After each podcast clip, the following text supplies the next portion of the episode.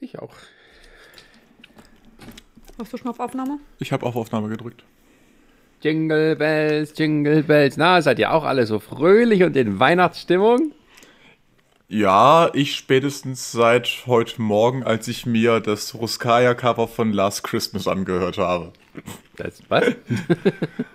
Ruskaya, eine, eine äh, russische Folkband, haben Whams Last Christmas gecovert und das macht Spaß. Okay, da fällt mir ein, wir hätten mal ein Intro machen sollen mit so Glockengebimmel, damit wir auch unsere Christmas-Version haben. Wenn du das mehr, mehr irgendwie einspielen kannst online mit irgendeinem, so, weiß ich nicht, wie virtuellen Keyboard oder so, dann, dann mach. Einfach ein Ching, Ching, Ching, Ching, Ching. Ja, irgend sowas, ja, ja.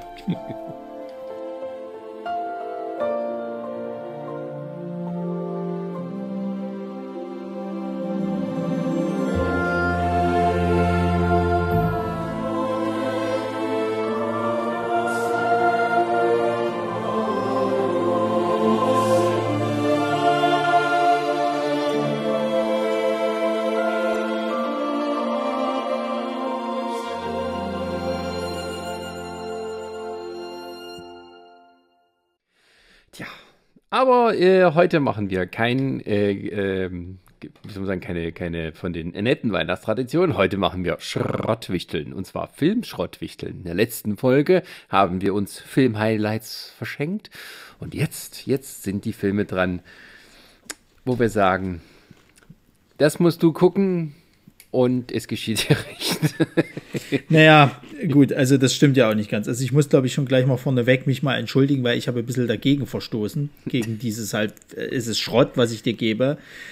Aber liebe Zuhörer, wer das, den, den Podcast jetzt schon ein paar Mal äh, gehört hat, wird mitgekriegt haben, wie äh, Herr Großöming und ich schon tausend Jahre auf Herrn Kummer eingeredet haben, er solle sich doch bitte den One Cut of the Dead angucken. Und er per Tu es nicht macht.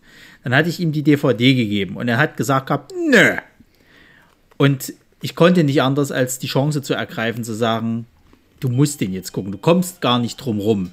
So, deswegen äh, habe ich äh, bewusst gegen diese, gegen diese äh, Tradition, wenn man es so nennen möchte, äh, verstoßen, um ihn zu zwingen, seiner scheiß Faulheit endlich Einhalt zu gebieten.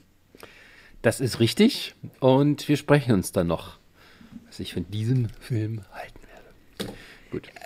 Nicht frech werden, ne? So viel möchte ich schon mal vorneweg sagen. Also pass bitte auf, was du erzählst. Ja, aber heute in unserer illustren Runde haben wir, wie gerade eben schon gehört, den Ronny und auch schon ein bisschen aus der Ferne haben wir die. Die Resa ist gerade äh, zu Tisch. Äh, die Ah, okay. wieder. Äh, und dann haben wir auf der anderen Seite der Leitung Den Jan Und Rara. und und Sarah. Sarah. Ihr wisst, ihr wisst, das ist ein Audiopodcast, ne? Man könnte jetzt Ideen kriegen. Man sagt dazu äh, Schokokrossis auch. Ich habe tatsächlich gedacht, die hat, sie hat Schokolade im Mund. Das. Ja. Ja, du, aber ich wollte schon sagen, dass die, die Ideen gehen weiter. Also es ist nicht so, dass es aus der Welt geschaffen Das ist. liegt Na, nur wenn an ihr sowas denkt, ey, dreckigen, dreckigen Verstand. Gell, Wollte Sarah? grad- Wir haben, wir haben als, wir haben als letzten Schläferz-Film äh, äh, Ach Jodel mir doch ein äh, geguckt. Äh, Tut mir leid, mein Gehirn ist seitdem nicht mehr dasselbe. außerdem, das- ist es ist Weihnachten. Weißt du, wenn ich schon kein Weihnachtsessen oder so habe, dann muss ich durch Schokolade zwei Kilo zunehmen. Das stimmt. Das klingt vernünftig und realistisch. Na also. Und nach dem Film, den wir da schauen mussten, äh, ist das ja auch verständlich, dass man jetzt irgendwie so ein bisschen seine Trauer in der Schokolade ertränken muss.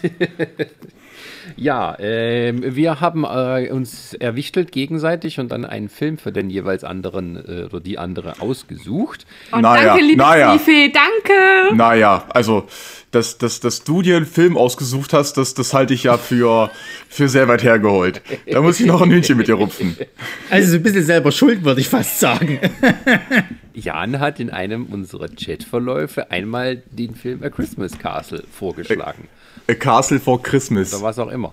Und hat dann, das wurde dann ich hab nicht mich- genommen. ich hab- der- ja, Ich habe mich um, um, um äh, Zuhörerinteraktion bemüht und habe mal einen Kollegen gefragt, mit dem ich gerade auf, auf Schulung war, ob er denn irgendwelche schlechten Weihnachtsfilme kennen würde. Und er sagte, naja, ich musste mir letztens mit meiner Freundin A Castle for Christmas anschauen. Das war, ja, naja, ich habe schon wesentlich bessere Filme gesehen. Und dann habe ich gesagt, wirfst du einfach mal in den Ring, sagst, hey, ich habe meinen Soll erfüllt, ich habe äh, Interaktion mit unserem Publikum äh, erreicht. Und dann, als es darum ging, wer welche Filme schauen darf, haut mir der Sascha eiskalt A Castle for Christmas auf den Tisch. Naja, da, da hast du jetzt einen, einen sehr lehrreichen Moment äh, äh, gehabt und gemerkt, Ja. Dass Ich du vertraue Sascha nie wieder. so, nee, dass du dich halt einfach nicht so einbringen solltest mit solchen Ideen. Das könnte am Ende zum Nachteil kommen. Genau, liebe Kinder. Einfach stillhalten, nichts wichtig. erzählen. Richtig. Also, liebe Kinder, wer ihr zuhört, äh, euch bitte merkt euch fürs Leben. Niemals Mühe geben, denn es gibt immer eine Million Menschen, die es besser können als ihr. Und haltet Und euch Sachen klauen. aus. Nee, nee, nee, das heißt nicht besser können. Du hast es ja nicht besser gemacht, Sascha. Du hast einfach nur eine Idee oder eine Aussage Ja. genommen. Ja, Ja, das, das, Das ist in vielen. Fällen dieses Bessermachen Aber- halt. Du warst schneller. Aber warum machen wir dann Podcasts? einfach so. Damit in Äonen ja, später Kinder Bescheid wissen. Nee, wir sind halt damit- nicht lehrreich. Das ist halt das. Wir, wir haben da aus diesen Fehlern nicht gelernt. Deswegen haben wir gesagt, wir probieren es weiter. Genau. Und äh, ja, Wir machen Podcasts, damit die Leute wissen, mit welchen Filmen man seine Freunde zu Weihnachten denn gut ärgern kann. Ja, Oder ein schlechtes Saufspiel braucht. genau. Und äh, wer hat denn wen gezogen? Wer, oder andersrum, das können wir erklären, wenn es dann soweit ist. Wer, wer möchte denn äh, den Anfang machen? ja, Jan, möchtest du dir das gleich von der Seele reden? Ja, dann äh, je, je schneller ich das äh, durch habe, desto, desto eher kann ich dazu übergehen, wieder andere Leute zu hassen. Ähm, ich habe den wunderbaren Film zugezogen, zugezo also mir wurde von, von Sascha der Film vorgegeben, A Castle for Christmas. Ein äh, ja, Christmas, äh, Weihnachts-Romcom von direkt von Netflix äh, den man dann halt dementsprechend auch auf Netflix schauen kann. Ist auch gerade noch nicht so alt, der ist am 26. November dieses Jahres erschienen. Und in dem Film geht es um eine erfolgreiche Buchautorin mit Namen Sophie Brown, die äh, eine, eine ja, sehr, sehr lange Buchreihe geschrieben hat über eine, Bestseller-Autorin. Genau, eine, eine Bestseller-Autorin, die äh, sich aber den, den Zorn ihrer Fans zugezogen hat, weil sie am Ende des zwölften Buchs Mr. Perfect, den äh, männlichen Protagonisten ihrer Bücherreihe, die Treppe runterstürzen lassen hat. Äh, böse Zungen behaupteten, dass das daran lag, dass äh, die Autorin selbst eine schlimme Scheidung hinter sich hat und deswegen äh, als sie dann in der Drew Barrymore Show, wo auch tatsächlich Drew Barrymore mitspielt, ähm, auch einen leisen Ausraster deswegen hat, entschließt sie sich eine Auszeit zu nehmen und folgt einer alten Familiengeschichte nach Schottland, wo ihr Vater wohl Kind des, äh, des Hausmeisters war und deswegen immer von diesem schönen Schloss Dun Dunbar äh, erzählt hat. Und da fährt sie hin. Darf ich da einwerfen? Und schon Ja. bei diesem Wort wusste man, dieser Film kann nicht gut werden, wenn ein Schloss so heißt. Dun Dunbar, genau. Ja. Jedenfalls, sie kommt da, sie kommt da in Schottland mit dem Taxi an, wird sofort von einem riesigen Hund begrüßt, erschrickt sich daraufhin, stolpert und landet direkt in den Armen des Gärtners. Also so wirklich äh, Klischeehaft. klischeehaft, Lippen keine zwei Zentimeter auseinander und oh, äh, entschuldigen Sie, ich bin ja so ungeschickt, oh, das, das tut mir total leid, aber es ist doch kein Problem, ist doch nichts passiert. Und dann äh, steckt sie da halt in, in dem Gasthaus ein, um dann, Ja, ja, ja, ja. Um dann am nächsten Tag das Schloss zu besichtigen. Da trifft sie dann wieder den Gärtner, der da scheinbar auch für das Schloss zuständig ist. Ähm, man merkt aber auch, dieses Schloss hat schon bessere Tage gesehen. Der Besitzer wird es wohl verkaufen oder so. Und am Ende ist der Gärtner doch eigentlich der wahre Herzog da, der sich halt nur gern sehr volksnah gibt und auch so ist. Und der schmiedet dann den Plan oder, oder die, die Autorin will dann halt dieses Schloss kaufen, um mal zu sagen, ja, das ist meine, das ist meine Familiengeschichte, hier will ich leben. Und weil der äh, Herzog natürlich auch pleite ist. Genau, also das, Weil sein das Schloss, Vater ihn ja ruiniert das, hat. Das Schloss steht zum Verkauf. Sie will es kaufen und er schmiedet den Plan, hey, wir verkaufen es ihr, schreiben irgendeine Klausel in den Vertrag, dass sie nach einer Probezeit, äh, Drei Monate. also genau, sie hatten drei monatige Probezeit, die lustigerweise direkt zu Weihnachten endet. Ähm, und in dem Vertrag steht dann drin, wenn sie innerhalb der Probezeit aussieht, musst du trotzdem die volle Kauf, die, die volle Summe zahlen oder sowas. Nee, die Anzahlung darf er dann behalten. Ja, und eine. Bedingung ist, dass sie dann halt ins Schloss mitzieht, damit sie ja auch alles kennenlernt und Co. Und da fängt halt seine, ja, seine Versuche an mit einem schlechten Zimmer, mit Beleuchtung und halt hast du nicht gesehen. Und natürlich, wie es ist, wenn man in so einer WG ist, verliebt man sich irgendwie. Willst du den Film erzählen oder will ich das machen? Du machst das so detailliert ein bisschen. Ich musste mir den Scheiß ja mit anschauen, weil du es ja nicht alleine ja, aber, hinbekommen hast. aber ich, ich, ich will ja, ich will ja Sascha, Moment, da muss ich, da, da muss ich ich mal ganz kurz fragen. Ist das damals auch bei Saho so abgelaufen? Dieses Ich musste den Film mit angucken? Nee, Ja. da war es ein bisschen anders, aber im Endeffekt ja. Jedenfalls, sie haben den auch Okay. zusammengeschaut und sie, sie zieht ihn dann halt ein. Der, der Schlossherr versucht sie so ein bisschen rauszumobben, aber mit ihren neuen Freundinnen, weil in, in diesem Dorf, wo sie lebt, kennen natürlich, 153 Einwohner, wurde extra Genau. gezeigt mit der Kamera. 153 Einwohner dieses ken, Dorf. kennen natürlich auch alle ihre Bücher, aber hier sind alle froh darüber, dass sie Mr. Perfect die Treppen runterfallen lassen hat. Und äh, mit ihren neuen Freunden entdeckt sie sich dann halt auch selbst und dann geht natürlich alles darauf hin, dass zu Weihnachten eine große Party ist und dann natürlich kurze Weihnachten der große Streit. Nee, nee, erst musst du erstmal kommen sie ja mehr oder weniger zusammen, haben Sex, finden, finden heraus, dass sie sich lieb haben und dann direkt an Wein, einen Abend vor Weihnachten, ähm, wollte sie mit ihm sprechen, von wegen hier, er sie will das kaufen und dann darf er ja gerne da drin wohnen bleiben, weil dieser Klausel sagte natürlich, dass wenn sie das besteht und kaufen kann, ja, dann steht er ja so gesehen ohne Haus da. Und dann hat sie ihm gesagt, hier, du kannst natürlich hier da bleiben. Und dann kam natürlich seine schottische Ehre hervor mit, oh, wo soll ich denn hin? Also, was bin ich denn für dich? Und bin ich dann Angestellter? Und hä, haben sich natürlich gezankt. Ohne Scheiß, dieses Gezanke war einfach nur künstlich. Es war gekünstelt. Ja. Der also, das muss man Jan wirklich sagen. Jetzt muss ich, warte einen Moment, jetzt muss ich mal kurz einhaken. Dieser Miles, ne, also gespielt von Carrie äh, Elvis, ist das der Love Interest gewesen? Ja, ja, das ist der Love Interest gewesen und das war auch der Grund, warum wir so nach einer halben Stunde gesagt haben, wir müssen den Film auf Englisch schauen. Oh ja. Weil der hat im Deutschen den gleichen Synchronsprecher wie, wie Charles Boy aus Brooklyn Nine-Nine und ich konnte den nicht ernst nehmen mit dieser deutschen Synchronstimme. Ja. Also das großer, großer, großes Manko. Deutsche Synchronstimme fand ich absolut nicht passend. Aber das Englische hat wunderbar funktioniert. Also auch mit diesem schönen schottischen Akzent, der da drin war. Das, das war ziemlich cool. Und dieser, diese Love Interest, äh, die kommen dann natürlich zusammen und zu Weihnachten ist dann die große Feier, wo dann äh, auch zu, zur großen Begeisterung von allen die Tochter von der Sophie Brown dann äh, eingeflogen wird aus, äh, Schottland, aus, aus Amerika. Und sie hat dann ihr großes Comeback mit dem Namen aus ihrer Kindheit, weil sie ja eigentlich auch Schottin ist und McGinty heißt. Halbschottin wahrscheinlich. Oder Halbschottin oder so. Man muss dazu aber auch noch sagen, einen Tag vor Weihnachten gibt es halt diesen gekünstelten Streit, sodass sie auch natürlich wieder zurückfahren und fliegen möchte. Durch den Schneesturm. Gibt es eine Montage, wo sie so traurig guckt und so ein Lied kommt? Nein, das nicht. Doch, ganz, Hä? Da kam Also, also so. die hat ganz traurig geguckt. Ja, und es ganz kam traurig Lied, geguckt, als, aber keine Als sie im Musik. Taxi saßen, dann hat auf einmal aus irgendwelchen Gründen das, das Taxi äh, den Geist aufgegeben und in einem Dorf von 153 Einwohnern hast du halt auch nur ein Taxiauto. So, Deswegen musste sie doch bis zum nächsten Tag warten, dann musste sie halt mit zu der Feier gehen. Nee, nee, nee, nee, sie musste ja nicht. Sie wollte, hat sich dann in ihr Hotelzimmer zurückgekrümelt und natürlich kam er mit zwei Pferden. Ja, sie hat noch vorher noch mal einen Ausritt mit Pferden gehabt in einer Szene und hatte auch seinen äh, Weihnachtsschotten-Kilt an. Und ähm, ja, sie vertragen sich in einer sehr unrealistischen Szene, muss man sagen. Und auf einmal sind sie dann zusammen, ja, happy, dupi, supi. Kommt mit ihrem Comeback wieder in Amerika, ihre Rundtour, erzählt ganz toll, oh, mit ihrer McKinty Kriegersaga ist sie ganz erfolgreich, ganz toll. Und ja, sie sind zusammen und vielleicht werden sie auch bald mal heiraten, bla bla bla bla. Gut, jetzt, ähm, das klingt ja schon mal nach einem Spitzenfilm. Ähm, Nein. Mhm. Jetzt haben wir auch noch nicht Also- geklärt, wer denn da mitspielt. Das ist ja gerade das Schöne noch dabei. Äh, Drew Barrymore. Nee, die, die Hauptfigur, äh, Hauptdarstellerin. Ach, naja, am Brooke Anfang am Ende. Shields. Ja, wer ist das? Oh, Brooke, Shield, war Brooke die- Shields die hat, hat blaue in Lagune. sehr, sehr viel. Ja, ja, die hat in sehr vielen Filmen mitgespielt. Die hat aber auch viel in solchen, solchen Rom-Com-Kram mitgespielt. Hat aber auch in The Other Guys mitgespielt oder in Meat Train, den wahrscheinlich kein Schwein von euch kennt. Nee. Äh, The Midnight Meat Train, nicht Meat Train. F Furry Vengeance. Das klingt schon nach einem Ach du Scheiße, die war auch sogar beim Titel, Hannah. Montana-Film dabei. Justice League, The Ja, New ja. Frontier. Also Brooke Shields war in den 80er Jahren sehr berühmt.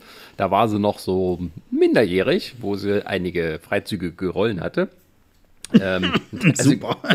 also die blaue Das ist ja scheinbar auch, also, also mal ganz ehrlich, Hollywood hat sich auch einen Scheiß für irgendwas interessiert damals, oder? Nee, also sie, äh, sie ist äh, durch eine Rolle bekannt geworden. Das war kein, also kein äh, Pornofilm oder sowas. Da hat sie eine 14-Jährige gespielt, die in einem Bordell aufwächst. Das ist aber ein Drama, Frankreich, bla bla bla. Und sie ist natürlich die bekannte erste Darstellerin, die bei der Blauen Lagune äh, hier die, die Tante gespielt hat. Ja, und die war dann so in den 80er mal berühmt und so und dann ist sie jetzt halt hier. Ja. Und, Bei und Carrie, Carrie. Elvis, habt ihr den Carrie Elvis erkannt? Äh, ja, das war doch der, der, der, der schottische Graf. Ja. Woher kennt ihr den Schauspieler? Na, der, der, der, der liebt Love Ich frage da. nicht dich. Ich frage, ja. Äh, äh, der hat auch in, in Saw 2 mitgespielt. Und Und den zwei. Richtig, ja, das ist richtig. Aber äh, wir kennen ihn wahrscheinlich hier alle aus Robin Hood, Helden in Strumpfhosen. Als Robin Hood. Ach, okay, das, ja gut, das, ja, stimmt, aber das ist jetzt eine ganze Weile her. Und da hat er übrigens auch die gleiche Synchronstimme wie ähm, Boyle aus Brooklyn Okay. Nine-Nine. Ja. Tom Viel Holländer, wichtiger ist- Tom Holländer hat auch mitgespielt. Was? Als Äh, Holländer. Holländer, nicht Tom Holland. Das, er musste schon mitlesen. Tom Holländer, also es gibt Tom Holland, es gibt Tom Holländer, aber es gibt keinen Tom Hollandest. das äh, wird man Am sehen. Tom Hollands ist. ja, viel, viel, viel interessanter ist die Regisseurin. Echt? Wer, wer der Regie wird? Ähm, das ist ähm, Mary Lambert und die hat eine ganz schöne Talfahrt gemacht. Also die hat, die hat mal den originalen Pet Cemetery äh, äh, gedreht, also diesen, diesen Fernsehfilm, der ähm, richtig gut ist, ähm, also so einer der besseren Stephen King-Verfilmungen. Und dann ging es bergab. Weil dann kamen nämlich auch so, so wunderbare Klassiker wie Urban Legends Bloody Mary. Oder, Oder- äh, Megapython vs. Gatoroid. Richtig. auch ein Filmklassiker hoch, äh, also ohne, ohne Ende. Und jetzt sind wir halt eben gelandet bei hier Castle for Christmas. Also meine Fresse. Also ich, ich, äh, also ich muss sagen, der, der Film an sich hat halt alles, was eine, eine typisch schlechte Romcom auszeichnet. Aber mir hat am Ende so das, das, das große Drama gefehlt. So alles, wo, wo das drauf hinarbeitet, so dieser, dieser eine große Höhepunkt. Und der, der wäre eigentlich da gewesen. Zumindest haben da alle Zeichen darauf hingewiesen. Oh ja. Beispielsweise, also ne, es, es geht um den Ex-Mann, äh, der immer wieder an, äh, erwähnt wird. Und der soll jetzt wohl eine, eine, eine neue Frau heiraten. Nicht eine neue Frau, mit der er seine. Frau betrogen hatte Genau, damals. genau hier die, die, die Schnepfe, die die Be Beziehung zerstört hat, die wird jetzt geheiratet. Und man erfährt durch die Tochter an Heiligabend. Deswegen kann die Tochter ja nicht zu ihrer Mutter Deswegen kommen. kann die Tochter nicht zur Feier auf Dandanbar kommen. Und äh, das geht ja noch weiter, ähm, weil man erfährt während, während der, der Führungen auf, äh, durch das Schloss, die es immer noch für Touristen gibt, dass wohl ein Pärchen, das sich das so aussieht, als könnte es sich das leisten, wollte das Schloss für, für eine Hochzeit buchen.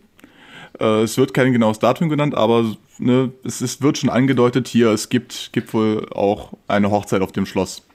Und äh, später gibt's dann, al- als, als dann hier das, das Schloss langsam wieder aufsteigt und äh, wenn sich, wenn sich die Sophie halt da so ein bisschen äh, in, involviert, dann kommt es auch wieder zurück, so zu altem Glanz. Und dann gibt's auch Pärchen, die da dann übernachten wollen.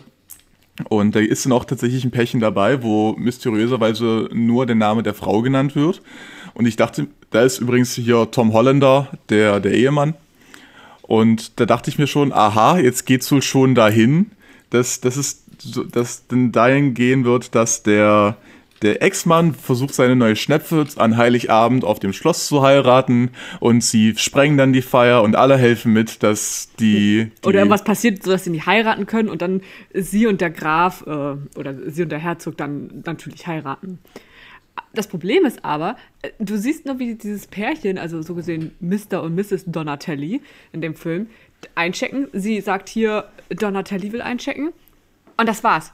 die kommen Da, nie nichts wieder. mehr. Die kommen nie nicht, wieder vor. Sie werden nicht erwähnt, sie werden nicht gezeigt, gar nichts. Das ist so, ja, was sollte diese Szene jetzt? Also wir sind ganz fester Meinung, dass das geplant war, unsere Theorie, oder ähnliche Theorien ge gewollt waren. Und dann haben sie festgestellt, oh, kein Budget mehr, kein, keine Zeit mehr, wir müssen diesen Film jetzt irgendwie umgestalten und haben vergessen, diese Szenen rauszuschneiden oder so. Also das kommt, weil du, du, du siehst den Film und denkst so, aha, Hochzeit, Tochter, äh, Ex-Mann mit anderer, das ist es. Und ja, nie wieder. da- Oder die haben vielleicht zwei, also vielleicht haben sie auch zwei verschiedene Szenen gedreht, weil sie nicht so richtig wussten, was besser ist und haben dann einfach das zusammengemixt und nicht mal kontrolliert. Vielleicht Oder es der Praktikant ist eingeschlafen. Nee, vielleicht, Vielleicht ist es dann das kommende Spin-off oder Teil 2. ja, oder es hat halt jeder nur diesen Film einmal angeguckt und hat dann gesagt, ja, das passt schon. Du hatte dann keine Lust mehr. Nee, nee, nee. Ich bin der. Meinung, der Praktikant musste sich das anschauen. Das war sein fünfter Film schon am Tag. Und er hatte keinen Bock mehr auf so eine Liebesschnulze und ist einfach eingepennt und hat am Ende gesagt, so, ja, ja, passt ja. Äh, Schauspieler waren am Anfang dabei und am Ende, ja, ja, also ist alles gut. Also ja, der, der Film ist auch in der Presse nicht, nicht so sonderlich gut angekommen, scheinbar. Echt? Ähm, ich, ich, Kannst du diese Meinung teilen? Ja, es, es, war, es war Standardkost, die, wo wesentlich mehr drin gewesen wäre. Ach, cool, ähm, also. Die The National schreibt auch, die, die Hauptcharaktere sind sehr ja, nervig. Die, äh, die, die sehr Politik nervig. ist sehr, sehr dubios. Wie das, die, dieses kleine Dörfchen da dargestellt wird, das ist wahnsinnig anstrengend. Unrealistisch. Genau. Aber du hast halt einfach nicht gelebt, wenn du nicht zugeschaut hast, wie Carrie Elvis versucht, falsche Sch- Schneeflocken mit der Zunge zu fangen. Ja, denn es hat einmal geschneit. Sie ist natürlich rausgerannt, weil in Amerika schneit es natürlich nicht und auch nicht in New York. Genau, und dann Und, ähm, richtig, richtig schön äh, Mit einem Bukake. Poncho. Genau, mit dem Poncho und dann richtig Oder schön äh. Bukake-Gesichtsausdruck, Zunge raus, Gesicht da oben. Du meinst den Ahaegaho-Ausdruck? Also dieser Film hat sehr, sehr viele Backen. Weil ähm, es sind einfach schon am Anfang, wie gesagt, dieser, dieser Skandal und so, das ist ja auch in Ordnung, weil irgendwie muss sie ja auch raus und außer Urlaub. So, und dann ist so dieses, oh, hm, vielleicht sollte ich ja verreisen. Zack, zwei Minuten später, oh, mein Großvater war ja immer mal in Irland und da und da Schottland. und da. Äh, Schottland, meine ich, Entschuldigung. Und ich habe ja immer diese, diese, eine, diese eine Ansichtskarte dabei, wo mein Vater vor diesem Schloss steht. Ja. sehr, weiß nicht, also ja, aber nein. Und einfach auch, so wie sie es einfach mal so ein Schloss kauft. Ja, die ist Bestseller-Autorin, aber auch so die ganzen Szenen zwischen dem, dass sie, ich meine, das Dorf hat 153 Einwohner, wo die Kamera sehr explizit drauf zoomt. Ähm, jeder kennt jeden, also wirklich jeder kennt jeden. Und manche kennen sich schon, wo der andere ein Baby war und hast du nicht gesehen. Ähm, da kam keiner auf die Idee, ihr zu sagen, hier, das ist der Graf, weil er das ganze Land, auf dem wir leben, gehört auch ihm. Deswegen verkauft er ja dieses Schloss oder will es verkaufen, damit die alle ihr, ja, ihr, ähm, ihre Ja. Wohnungen und Häuser und so behalten können, damit das Land damit bezahlt werden kann. Und keiner kam am Anfang auf die Idee, es ihr zu sagen, hinzuweisen. Hm, doch sehr skeptisch. Und jetzt, jetzt will ich eine Frage stellen, die wahrscheinlich ganz böse aufgenommen werden könnte, wenn man es falsch versteht. Aber dafür, dass es in, in, in Schottland, in einem Dorf mit 153 Einwohnern ist, in einem Ort, wo du drei Stunden mit dem Auto wohl brauchst, laut Filmaussagen des Taxifahrers, um irgendwie zur nächsten Stadt oder, oder zum Flughafen zu kommen, ist, diese, ist dieses Dorf sehr multikulti.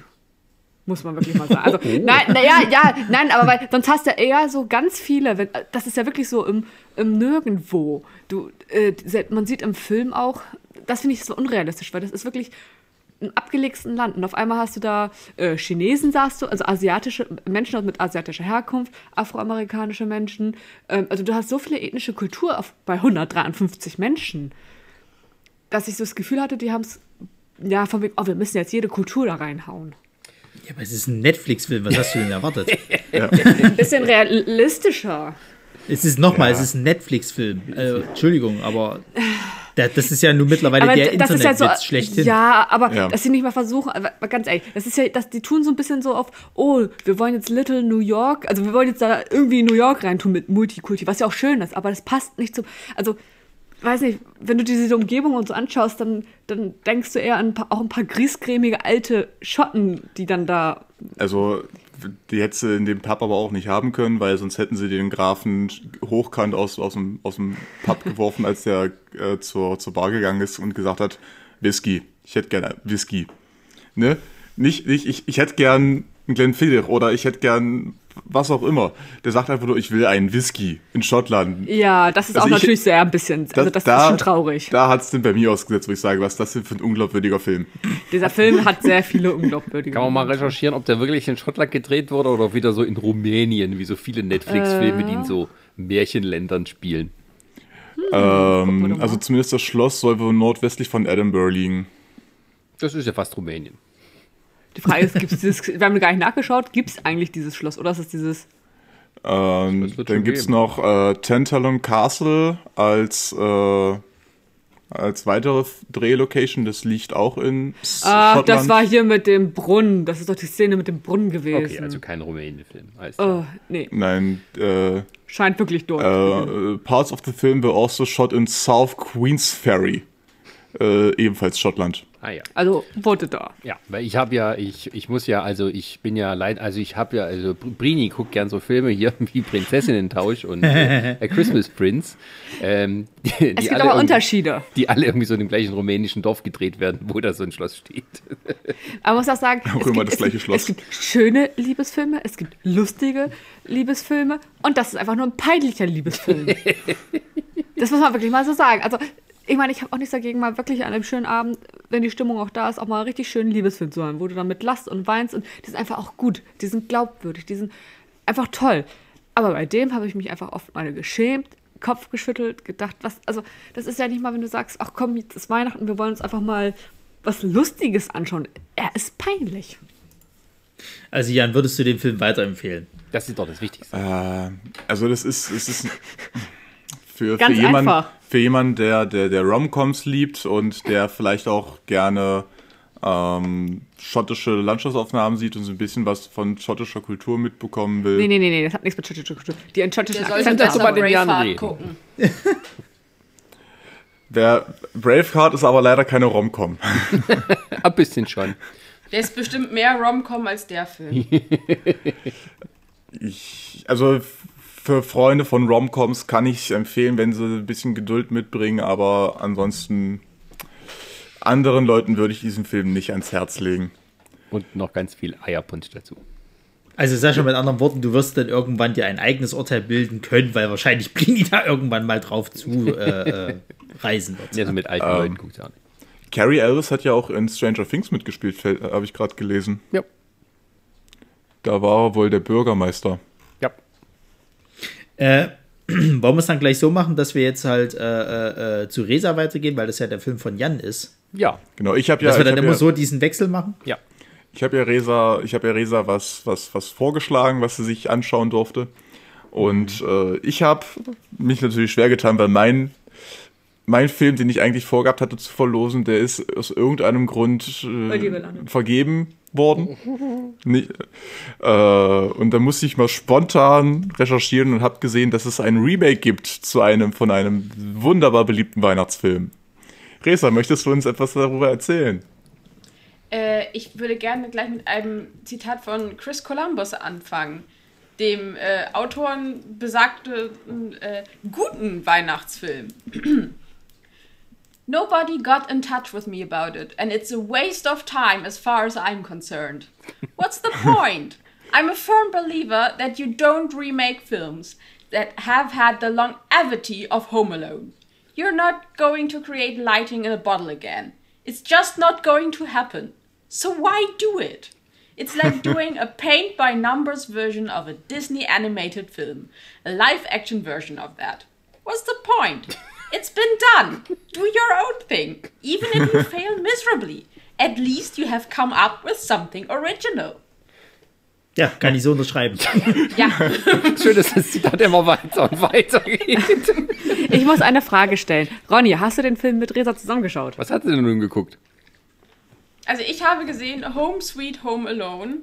Ah. Und ich bin irgendwann und ich bin irgendwann mit eingestiegen. Es war eigentlich nicht meine Intention, aber ich habe mir dann gedacht, ja gut, komm. Und irgendwie bin ich, ich weiß gar nicht, was mein, ich wollte glaube ich eigentlich duschen gehen und dann hab Ja. ich bin ich aber irgendwie mit hängen geblieben. Ja. Also das Beste an dem Film ist, dass da, glaube ich, anderthalb Stunden geht. Und das war's. und das war's. Ja. Erzähl Also, ähm, also das Gemeine ist, der Film fängt halt an und die ersten zehn Minuten sind gar nicht schlecht. Du denkst, ah, cool. Ein nicht vollkommen verblödeter Kinderdarsteller, der irgendwie eine interessante Kinderrolle hat, der irgendwie coole, der irgendwie mit seiner Mutter irgendwie so, ein- so, ein cooles äh, Back and Forth ähm, Quatschen, äh, Dialog äh, Dialoge bekommen hat. Alles cool. Und dann wird's scheiße. Und es wird mit jeder Minute beschissener.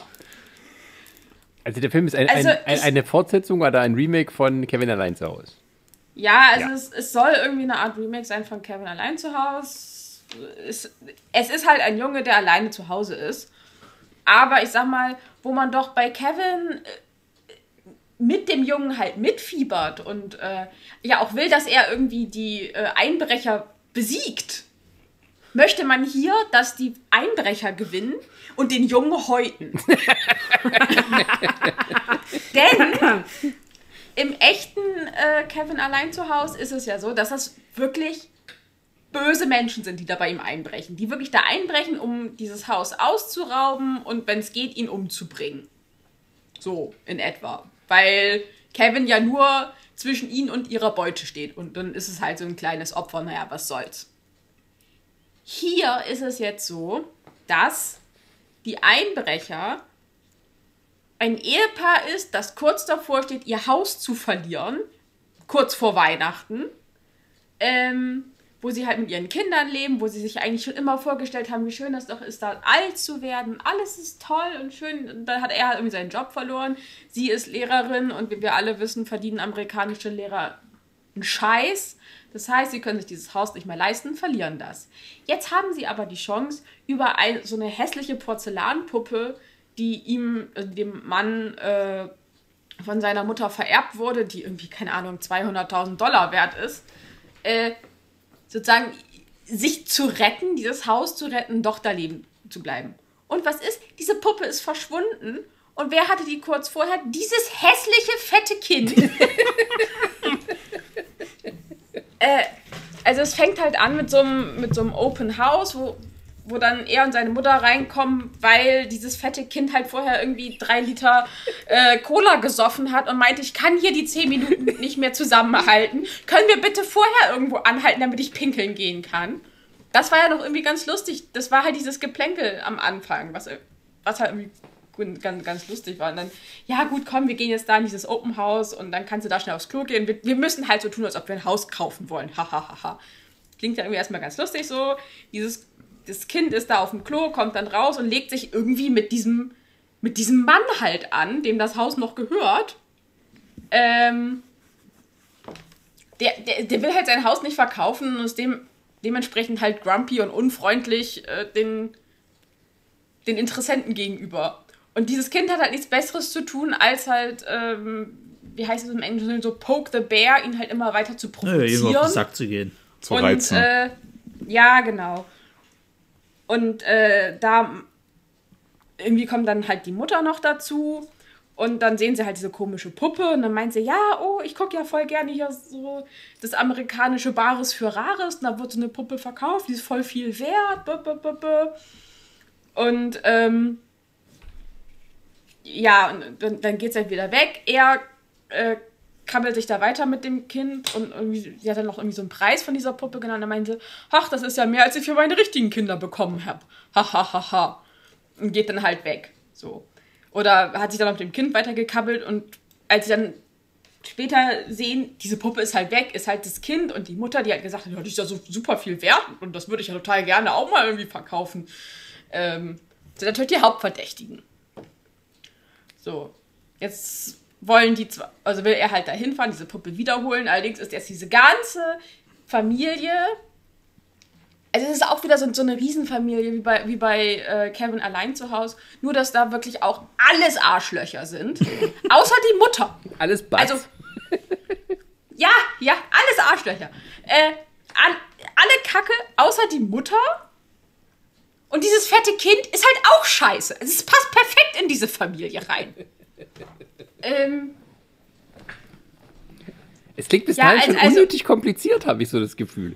Ja, ist es auch. Ist es auch. Also, wir haben also uns jetzt auch nebenbei, nebenbei mal den Wikipedia-Eintrag dazu aufgemacht, um, mal, um mal die Handlung nachzuvollziehen. Aber auch der Handlungsteil von diesem Wikipedia-Eintrag ist total unübersichtlich und oh, das, hast das, einfach das keinen Durchblick. Also, also, der Anfang ist halt super kompliziert, damit du halt einen Grund hast, weshalb die zwei bei ihm da ins Haus einsteigen. Ja. Ich habe mal eine Frage. Und der, das ist un, lass mich ausreden. Das ist unnötig kompliziert. Sie hätten, wenn sie einfach ein Reboot machen wollen, hätten sie einfach wieder zwei Arschloch äh, äh, Gangster, Gangster, nehmen sollen, die da, die da einsteigen. Und dann hätte es auch funktioniert. Aber so hast, ist halt das Problem, dass du nicht mit dem Kind mitfieberst, dass er sein Heim verteidigt, sondern ja eigentlich mit den vermeintlichen Gangstern, die da einbrechen. Und diese, dieses ganze sich gegenseitig fertig machen beruht halt einfach nur auf dem auf einem Missverständnis, denn dieses hässliche, fette Kind hat halt einfach gehört, wie der, äh, wie, wie äh, das, das Ehepaar halt sagte, ja, wir müssen den hässlichen kleinen Jungen finden, der ist 200.000 Dollar wert. Und er denkt, oh nein, sie meinen mich. Aber sie meinen die Porzellanpuppe, weil die halt so einen umgedrehten Kopf hat. Und unglaublich hässlich Ja, ist. ja, so. Und das Schlimme ist halt auch an der ganzen Sache, wenn du mal vom Original ausgehst, da gab es auch Fallen, die hätte im realen Leben keiner überlebt. Aber er wollte sie ja nicht mutmaßlich umbringen. Der hat sie ja, sag ich mal, immer bloß so ein bisschen aufgehalten, also im schlimmsten Fall ausgenockt. Ja. Hier ist es so, hier gibt es Fallen, die bringen die Leute wirklich fast um. Also und nicht er hat nur, auch die Intention, der hat auch die Intention, die umzubringen. Also nicht nur, dass er. oder sie fertig zu machen. Und das Ding ist, es ist ja, ähm, ich sag mal, auch im, im ersten oder im Original, wie du ja schon meintest, sind halt die Fallen einfach gefährlich und tödlich. Aber weil du ja auf der Seite vom Kind bist, weil das auch alles ja so inszeniert wird, dass du denkst, oh ja, wie, wie, wenn ich jetzt äh, zehn wäre, wie würde ich denn mein Haus verteidigen? Natürlich genauso. Oder vielleicht so ähnlich, weil man als Kind ja auch gar nicht, äh, ich sag mal so, vielleicht noch gar nicht so genau begreift, was das macht. Aber dieses Kind wird halt als unglaublich intelligent dargestellt. Und deswegen weißt du, er weiß genau, was er tut. Das Ding ist und halt- du fieberst eigentlich mit den Einbrechern mit. Und Ja, die aber werden es- nur fertig gemacht. Aber es ist halt auch so, der, der ist ja nicht wirklich intelligent. Also es gibt halt, äh, ich weiß nicht, also ich finde, dieses Drehbuch ist halt auch einfach eine Vollkatastrophe, weil, weil nicht nur, dass die Handlung mega kompliziert ist, es ist halt auch so, der Kleine ist immer dann dumm, wenn das Drehbuch halt es braucht und er ist immer dann schlau, wenn es das Drehbuch halt braucht. Also gerade wenn er die Fallen halt macht, da stellt er sich halt mega, mega schlau an und so weiter und so fort, da funktioniert alles. Gleichzeitig kapiert er aber nicht, dass in der Kirche ein Tisch äh, äh, mit Geschenken für bedürftige Kinder halt da ist und will sich dort bedienen und was mitnehmen und denkt, das ist halt irgendwie, da kann sich jeder was mitnehmen, so nach dem Motto. Also, also wie bescheuert ist der denn so? Genauso diese Geschichte mit dem, mit dem, dass er nicht begreift, dass sie halt diese Puppe meinen, nachdem er ihn ja vorher auch noch die ganze Zeit da irgendwie auf den Sack gegangen ist damit. Also, Entschuldige. Und vor allen Dingen, was, was mich halt am meisten genervt hat, der Kleine will ja auch gar nicht mit denen reden. Sie, es gibt mehrere Punkte, wo die halt eben schon ein paar Mal so irgendwie äh, was abgekriegt haben, wo sie halt immer wieder versuchen, mit ihm zu reden und zu sagen, die Situation aufzuklären. Der hat gar kein Interesse. Der geht halt weiter und voll auf die Traube und sagt, nö, nö, ihr wollt mich verkaufen, ist mir alles scheißegal, ich bringe euch um, so nach dem Motto. Ne, in der einen Szene denkt man gleich, hat, hätte er sie erblindet, weil er, weil er sie mit, äh, mit so Pinnnadeln abschießt. Ins Gesicht! Es gibt eine weitere Szene, wo es gibt eine weitere Szene, wo wo äh, er hat vorher oben am, am Dach hat er halt quasi Eiszapfen präpariert sozusagen halt. Die sind so spitz, die bringen einen wirklich um so. Und der der der Ehemann kann sich irgendwie gerade so noch davor retten. Sie bekommt die Füße verbrannt, richtig schlimm. Also die hat dann Und das Ding ist, das sieht man halt auch. Also sie hat heftig Brandblasen, die sind komplett entstellt, ihre Füße. er kriegt, er kriegt mit so einer, mit so einer Luftkanone, wo Bowlingkugeln drin, nee, keine Bowlingkugeln, wo Billardkugeln drin sind, kriegt der volle Möhre eine mitten ins Gesicht. So. Also das sind halt alles so eine Sachen, das war im Original, gibt es glaube ich auch so eine Szene, wo er glaube ich mal so eine Billardkugel abkriegt. Das ist da irgendwie nicht so krass wie hier. Also du hast wirklich Mitleid mit den zwei, zumal der immer wieder dir vor Augen halten muss, das ist ein Ehepaar, die halt vor Weihnachten ihr Haus verlieren und jetzt versuchen halt irgendwie Geld äh, äh, äh, über diese Puppe zu machen. So. Die sind Klar- auch klar. nicht moralisch ganz klar, ja, und sie stellen sich halt auch unglaublich dumm an, weil sie hätten ja einfach klingeln können und mit ihm reden, hey, wir brauchen unsere Puppe, wieder hast du die? Denn es stellt sich am Ende raus, er hat nicht mal diese teure Puppe.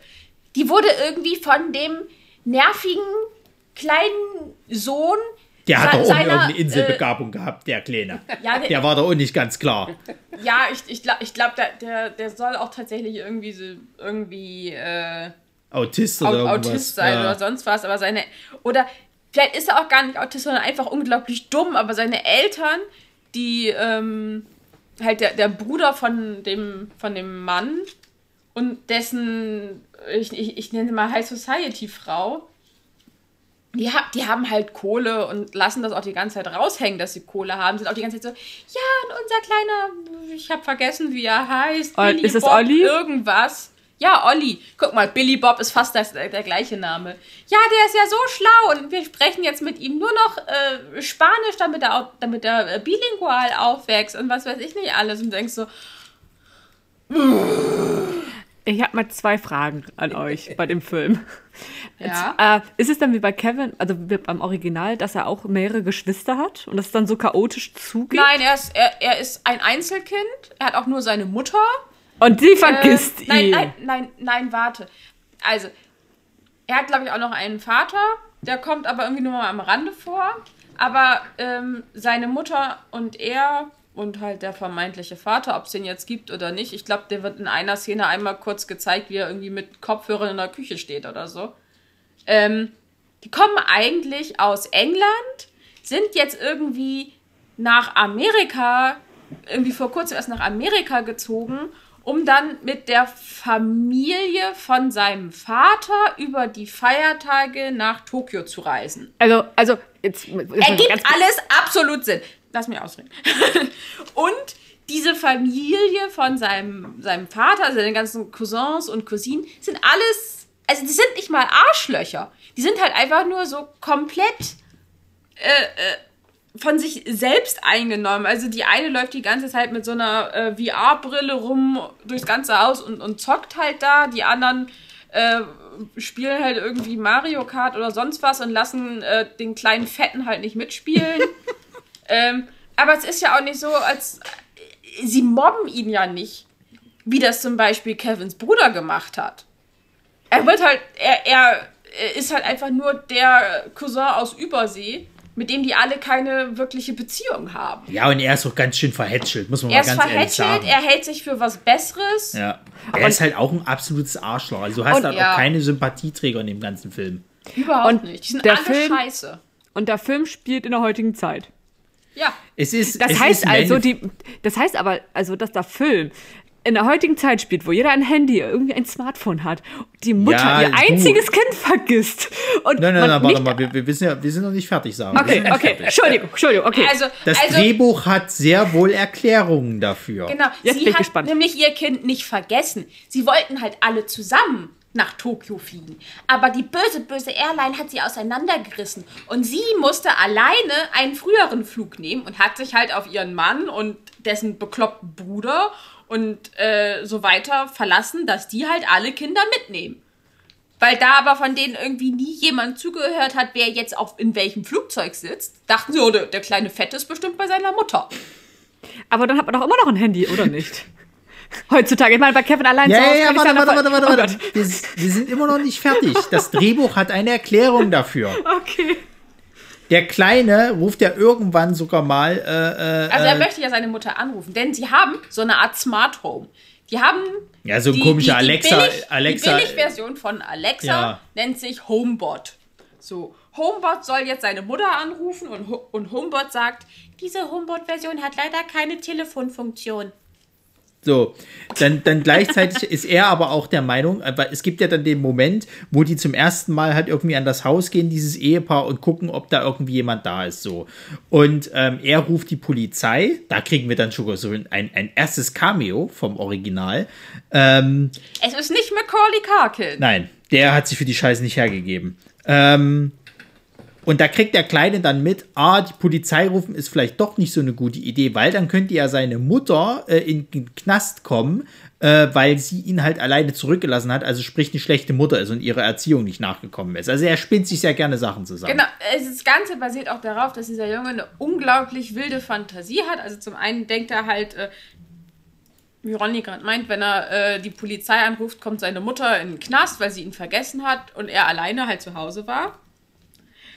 Ähm, dann, wie gesagt, denkt er halt auch, dass äh, hier diese, das, diese zwei Leute, die sie halt vorher da in dem, bei, bei dem Open House kennengelernt haben, ihn entführen und verkaufen wollen, weil er 200.000 Dollar wert sei. Wie, denkt er, dass er so viel wert Denkt wäre, er. oder wie? Ja, ja, und deswegen, und deswegen ist er dabei, die zwei umzubringen. Äh, äh, gibt's, äh, hat das Drehbuch auch dafür eine Erklärung, warum er denkt, dass er so viel Geld wert we- sei? Weil er besoffen ist. Nein, weil, weil, die, weil halt die zwei gesagt haben, wir müssen diesen, wir müssen den kleinen hässlichen Ja, Jungen es basiert wir nur auf Hören und 200.000 Sagen. Dollar kriegen. Naja, es so. basiert nur auf Hörensagen. Und, und ist er auch so alt wie bei Kevin, also wie im Original, so gleiche ja, ich Altersklasse? glaube schon. Ja, aber ungefähr doppelt so fett. Wer, wer Ja, ja. jetzt das Cameo? Es gibt mehrere. Also das Ding ist ja, äh, es ist ja kein richtiges Remake in dem Sinne, also es ist schon eine Art Fortsetzung, kannst du sagen, weil Weil es das ist ein Reboot. Ja, aber es spielt ja trotzdem, also es ist ja das, was in Kevin allein zu Hause passiert ist, das ist in dieser Welt auch passiert. Ja, also sie, sie versuchen tatsächlich, das sozusagen im gleichen Universum spielen zu lassen, indem nämlich der Bruder von Kevin auftaucht. Ja, und Buzz. dieser Bruder ist jetzt Polizist. Genau. Und äh, So, ich weiß und, nicht, ähm, ich weiß nicht, ob es Kevin selber ist oder, oder einer der al- anderen also- Brüder. Irgendeiner von denen hat ja diese Sicherheitsfirma, die jetzt halt quasi diese Alarmanlagen für Häuser Ja, genau. Also es gibt die McAllister Alarmanlagenfirma oder äh, McAllister Security Firma. Machen halt Alarmanlagen und in diesem Haus ist halt so eine Alarmanlage. ja. Und das und wird dann. über die Alarmanlage hat halt die Polizei die Meldung gekriegt, weil der Kleine das halt wohl irgendwie äh, abgegeben hat, dass halt alleine oder dass da irgendwie eingebrochen wird. Hinzu kommt irgendwie der Anruf bei der Polizei, ja, Kind ist alleine zu Hause, ba, ba, ba, ba. Und dann sagt der, äh, so einen so einen fetten Burger fressen, sich irgendwie voll kleckern und richtig widerlich sein. Ja, nee, das, das, das, das könnt ihr ignorieren. Das ist mein Bruder Kevin. Der ruft, der macht das jedes Jahr. Da gibt er immer wieder diese Meldung raus, dass sein Kind alleine zu Hause ist. Wir haben nämlich damals, als Kevin äh, zehn Jahre alt war, ihn zu Hause vergessen. Für die, die als den Film Urlaub nicht gesehen haben. Sind. ja, also, also um mal, um mal kurz, um mal ich habe jetzt tatsächlich mehr schauspielerische Leistungen gebracht als der Typ. um, um, mal, um, mal, um mal kurz so ein bisschen auf die, auf die Produktionsgeschichten einzugehen. Ne? Geschrieben ist der Dreck von zwei Herren vom äh, dem aktuellen SNL-Staffeln. und wer SNL kennt, der weiß, dass die aktuellen Staffeln alle scheiße sind. So. Und so fühlt sich auch der ganze Film an. Das, das Ding ist halt auch, es spielen auch ganz viele äh, SNL-Stars mit. Also ähm, entweder, entweder ehemalige oder immer noch äh, vorhandene, unter anderem jetzt äh, immer noch aktuell dabei äh, Keenan Thompson, der spielt halt so, so einen Immobilienmakler, der ein absoluter Vollpfosten ist. Ähm, hier Chris Parnell spielt mit, der spielt diesen Uncle Stu. Und geschrieben ist er von Mike Day, der ist ja, glaube ich, gerade ein SNL-Mitglied äh, und Streeter Seidel. So. Und ey, das ist alles scheiße, ganz ehrlich. Also du merkst wirklich richtig, das ist, das ist auf dem Niveau von SNL. So. Weil SNL hat Es echt. ist das- halt ein schlechter SNL-Witz, der sich Der aber richtig anderthalb langgezogen Stunden ist. geht. Ja, der richtig langgezogen ist, der halt auch, auch überhaupt nicht, nicht, nicht, nicht lustig ist. Also es gibt auch nicht eine Szene, wo ich mal lachen musste oder sonst irgendwas. Also gerade dieser ganze vermeintliche Slapstick-Humor, wenn, wenn er dann, also wenn die, wenn die zwei äh, quasi halt das Ehepaar dann diese Fallen erdulden müssen, das ist nicht lustig. Du hast wirklich Mitleid mit dir, das tut richtig weh. So, und da lachst du irgendwie nicht drüber. Ich habe noch mal eine Frage zum Film. Es, ihr habt ja erzählt, dass am, am Ende herauskommt, dass er sie ja nicht gestohlen hat, diese Puppe, sondern diese Olli. Und dieser, diese Olli oder der Olli? Ist das ein Der. Ein Junge? Der, okay. Der Olli war jetzt sein Cousin, also Max Cousin. Nein, das ist, das ist, das ist, im Endeffekt ist das der Sohn von dem Bruder des Ehemanns, der quasi mit seiner, Chef. mit seiner, Ja. ja, Also sein Neffe so gesehen. ja, ja, ja. Ah, okay, gut, das ist, okay. Jetzt ist es Und der Kleine ist dann auch noch so ein blödes Arschloch, dass der sich quasi, also am Ende ist es halt so, die haben sich halt irgendwie ausgesprochen, das halbe Haus ist natürlich auch im Arsch, weil, hm. Und ähm, dann äh, ist eben klar, okay, der eine, äh, der, der, der, der Kleine ist jetzt alleine zu Hause, dann übernachtet er, solange seine Mutter halt nicht da ist, erstmal bei denen. So, die haben sich ausgesprochen, alles hübsch und tralala und es wird immer noch geguckt, wo ist denn jetzt die scheiß Puppe? Und dann steht dieser kleine Dreckswanz oben an, also hier der, der, der, der, der Neffe sozusagen, steht der oben an der, an der Treppe halt von dem Haus mit der dreckigen Puppe in der Hand, grinst blöde und schmeißt die erstmal in die Luft. So, dann muss es halt nochmal so eine Szene geben, wo beide halt irgendwie nach der Puppe hechten, halt nicht, dass sie kaputt geht. Wo ich mich frage, warum macht der Kleine das? Will der gleich eine geschallert haben oder was? Warum sind in dem Film nur Arschlöcher? Erklärt's mir. Weil Es es gibt- ein es gibt- amerikanischer Film ist. Es gibt doch, es gibt ein, eine einzige nette Person in diesem Film. Die alte Frau oder was? Nein, der Sohn von, von diesem Ehepaar, der dann mit dem, mit dem kleinen Fetten in der Kirche nochmal redet und ihm dann sein Spielzeug schenkt, weil er denkt, dass er keine Eltern mehr hat. Ach ja. Also von Jeff und Penn, die haben auch ein Kind.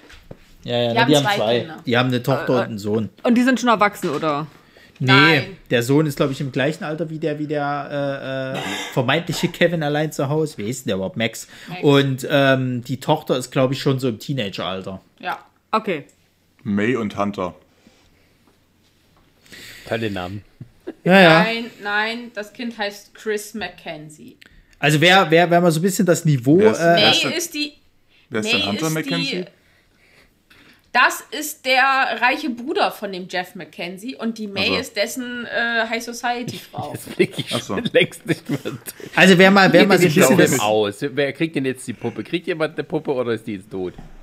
Nein, die, die, die, die letzte Szene ist halt eben, dass, dass die Puppe gefangen wird, dass der Kleine schmeißt die in die Luft hier, dieser, dieser Neffe. Dann, dann fängt die halt eben äh, Max, also unser, unser Kevin-Ersatz, fängt die Puppe, weil, hm, Ja, und alle sind glücklich. alle sind glücklich Und dann, und dann- gibt es noch so eine ein Jahr später Montage, äh, wo die dann, wo, wo dann die Mackenzies, also die Einbrecherfamilie, mit der Mercer-Familie, den, äh, ich nenne sie mal, den Sadomaso-Menschen, also eigentlich nur den Sadisten, mit der Sadistenfamilie, die Einbrecherfamilie und die Sadistenfamilie dann zusammensitzen und zusammen Weihnachten feiern. ja. Oh, Absoluter Scheiß. Naja, jedenfalls, wer mal so ein bisschen das Niveau erahnen will, der Regisseur hat unter anderem auch gemacht Dirty Grandpa. ah. So, auf diesem Niveau bewegen wir uns. Subtilität und äh, moderner Ja, ja, ja. Humor für die Massen. Sehr schön. Richtig. Ja, ja Alter Schwede. genau. Also wir hören raus, ihr hattet ganz viel schlechten Spaß. Der Film ist wirklich Zeitverschwendung. Also wir hatten der, gar keinen Spaß. Nee, der macht, der macht also, keinen Spaß. Der macht ist, keinen Spaß, der macht wirklich schlechte Laune. Ja, der ist ärgerlich, du willst dem Kleinen die ganze Zeit auf die Fresse hauen. Und das Schlimme ist an der ganzen Sache, der Kleine ist ja äh, äh, unter anderem bekannt auch aus hier. Ähm, Jojo Rabbit. Aus Jojo Rabbit. Er ist ja der, der beste Freund quasi von dem Hauptcharakter. Und da ist der super in dem Film. Ja. Und hier ist der halt wirklich so ein kleiner verzogener Rotzlöffel, dem du die ganze Zeit eine schallern willst, dass, Ja. dass die Brille fliegt. Also der Kleine ist durchaus ein guter Schauspieler. Aber, oder vermute ich mal, dass er durchaus Nicht ein in dem Film, sagen wir so. Vielleicht, okay, dann möchte ich dem Drehbuch die Schuld geben. Ja, der, der Film, du, du, könnt, du kannst jeden Schauspieler aussetzen, äh, aussetzen, austauschen mit, äh, ich weiß nicht, Oscar-Preisträgern und Globen, äh, äh, Golden Globe-Preisträgern, was weiß ich nicht alles. Der Film wird nicht besser. Habt Der kann nicht besser werden. habt ihr eigentlich mal nachgeforscht und dann nach diesem wunderbaren Film, man hört über den Sarkasmus heraus, ähm, wie die Kritiken zu diesem Film waren? Die sind durchgehend scheiße. Also der Film. Ah. Also der er ist ja hat die- auf IMDb, äh, ich glaube, drei Sterne. Ja, also die, die, die deutschen Kritiken, da hatte ich mich ja damals damit mal beschäftigt, wo der rausgekommen ist, quasi, die sind durchgehend schlecht. Der ist ja auch direkt für Disney produziert, also für Disney Plus sozusagen halt. Das heißt, der hat auch kein Kino-Release und nichts. Das war schon klar, dass das nur Müll wird, so. Also ich sehe das ähnlich mit so, mit so vielen von diesen, von diesen, äh, Disney, Disney Channel Filmen, die sie da irgendwie produziert haben. Das ist ja auch nicht immer die beste Qualität. Aber ich meine, Also, ähm, Home Sweet Home Alone hat 16% von Rotten Tomatoes bekommen. ja, zu Recht. Und selbst das Ouch. ist noch zu viel. Schön. Was ist die höchste Tomatenzahl? 100. 100? Prozent. Ah, okay, ja, ich, ich, ich, ja, okay. Das ist very, very rotten. Ähm, Oh, also, nein, nein, nein. Er hat 16% beim äh, Tomatometer bekommen und 12% beim Audience Score. ah, da sind sich endlich mal äh, Kritiker und Publikum einig. Wer ist als nächster dran? Das müsste jetzt Sarah sein, weil sie hat den Film von Resa gekriegt. Ja, Stimmt, ja. Sarah Ja. hat Bloodshot bekommen. Ja. Meisterwerk des Poeten Vin Diesels. Aha. Wenn du das meinst, bitte. Ja, ähm, dazu muss man noch was sagen. Ich hätte mir ihn schon viel früher angeschaut, aber. Oder ich hätte ihn mir gestern gerne angeschaut, aber weil eine gewisse Person neben mir ja unbedingt dabei sein wollte, meinen Schrottwichtelfilm Also- zu schauen. Ich möchte dazu sagen, Bloodshot hat immerhin einen Tomatometer von 31% und einen Audience Score von 78. Das erste war Kritiker, das zweite das waren, äh, waren äh, Zuschauer. Ja. Okay. Und Ah. äh, damit möchte ich, äh, glaube ich, zementieren, dass ich den schlechtesten Film von allen bekommen habe. Sarah, erzähl doch mal von Bloodshot. Ja, es ist ein Van Diesel-Film. So, fertig. Und was nieselt er da so vor sich hin? Oh, mit einer schlechten Story. Also, ähm, es fängt sehr typisch amerikanisch, würde ich fast sagen, an. Äh, man ist En, en, entschu- entschuldigt bitte, ähm, ich habe gerade auch mal nachgeguckt, äh, was A Castle for Christmas denn für Ja. Bewertungen bei Rotten Tomatoes hat. Und das hat immerhin 75% auf dem Tomatometer Was? und 42 beim Audience Score. was? Fünf und Ja, Ja, Leute, Leute, Toma Tomaten Raiders kannst du genauso nicht mehr ernst nehmen wie, wie äh, Dave Meltzer beim Wrestling. Also bitte. hast du gerade Tomaten Ratos gesagt? Ist mir doch scheißegal, wie die Seite heißt. Nee, das ist pass auf, das machen wir. Wir gründen seit ja erst Tomaten Ratos mit den wahren Bestimmungen, was die Filme wert sind. Das finde ich super. Aber Sarah, mach weiter. Ja, also ich habe einen Vin Diesel-Film bekommen oder einen Film mit Vin Diesel. Ja, also es fängt an wie viele typische amerikanische Filme. Äh, es geht um einen US-Soldaten, Ray Garrison, und er, äh, er und seine Einheit in, sind in einem Land. So genau weiß man das? In Italien. Nee, in Italien nicht. Es ist, es ist irgendein Geiseldrama und. Genau, und er, er ähm, ist dann dabei, hat Mission erfolgreich bestanden und hat dann halt wohl ein paar Tage frei und ähm, kann diese Freizeit mit seiner Frau verbringen und die haben ganz tolle Stunden und Spaß im Bett.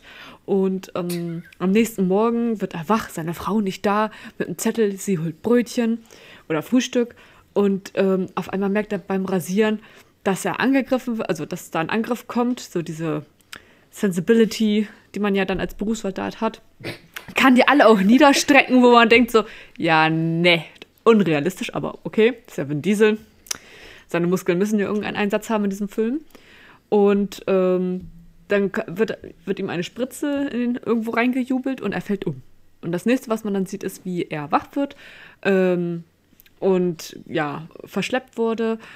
Und seine Frau wurde auch als Geisel genommen und die wollen die ganze Zeit wissen, wer diese Operation denn ja geleitet hat oder woher er halt die Information hat. Er kann es nicht sagen. Drama, Drama. Ähm, seine Frau wird dann vor seinen Augen umgebracht. Dann droht er der Person gegenüber natürlich mit hier, ich werde dich finden, suchen und erschießen. Und dann wird er erschossen oder umgebracht an sich. So, ähm, dann wird er wieder erweckt oder er wird, ja, er wird wach und befindet sich ganz woanders und mit ganz vielen Kabeln und ein ja, sehr futuristisches, minimalistisches, äh, reines Labor. Labor und teilweise ein bisschen Krankenhausfeeling. Und er wird von ähm, Dr. Harting, dem Leiter des Unternehmens, der. Ja, ja, ist- guck mal, äh, muss ich alles einzeln, aber. Achso, okay. Naja, im Endeffekt Aber mich ja kritisiert von wegen, ich erzähle zu langsam und zu detailliert. Ja, alle dürfen das jetzt machen. Nein, Nee, aber ähm, das. Du hast nein. Kommt ähm, sie durch, die Story ist nicht so kompliziert. Ich habe, den Film, ich habe den Film in unserem, in unserem Podcast in, in binnen von fünf Minuten abgehandelt. Lass mich, Ronny. Naja, es kommt dann halt heraus, dass ähm, er wurde erschossen und äh, mit einer modernen Technologie, also so, so ein bisschen Nanobots kann man eigentlich sagen, dass sie jetzt sein Blut ersetzen und dadurch hat er halt ganz tolle neue Fähigkeiten, schneller, stärker, besser nach dem Motto.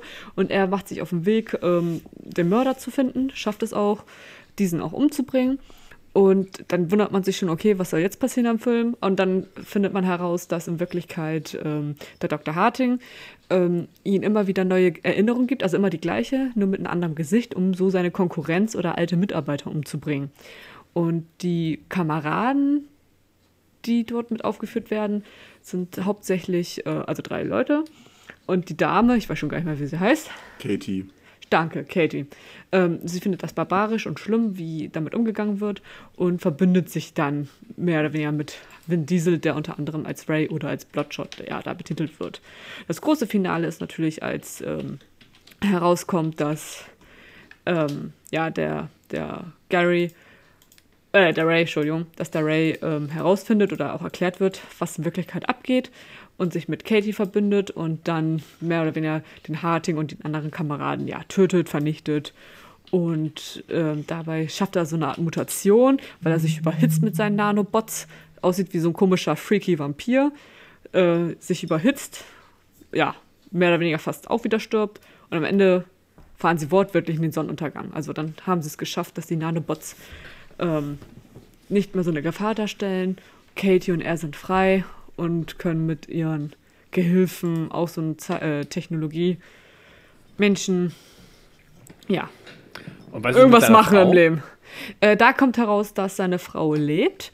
Vor fünf Jahren haben sie sich wohl getrennt oder scheiden lassen und sie hat schon zwei Kinder und ähm, ja, daraufhin dreht er durch. Genau, die haben sich vor fünf Jahren, bevor die ganze Handlung stattfindet, hat, haben die sich eigentlich schon getrennt gehabt. Die, die treffen sich auch und äh, Sie findet das weniger geil. Sie ist äh, überraschend, ja, am Anfang freut sie sich ja auch, nur wo er dann meint, von wegen, ich bin zu Hause, bin zu Hause, dann wird sie skeptisch und unsicher. Ja. Ja, der F Film hat sehr viele Lücken, sehr unlogisch an sehr vielen Stellen.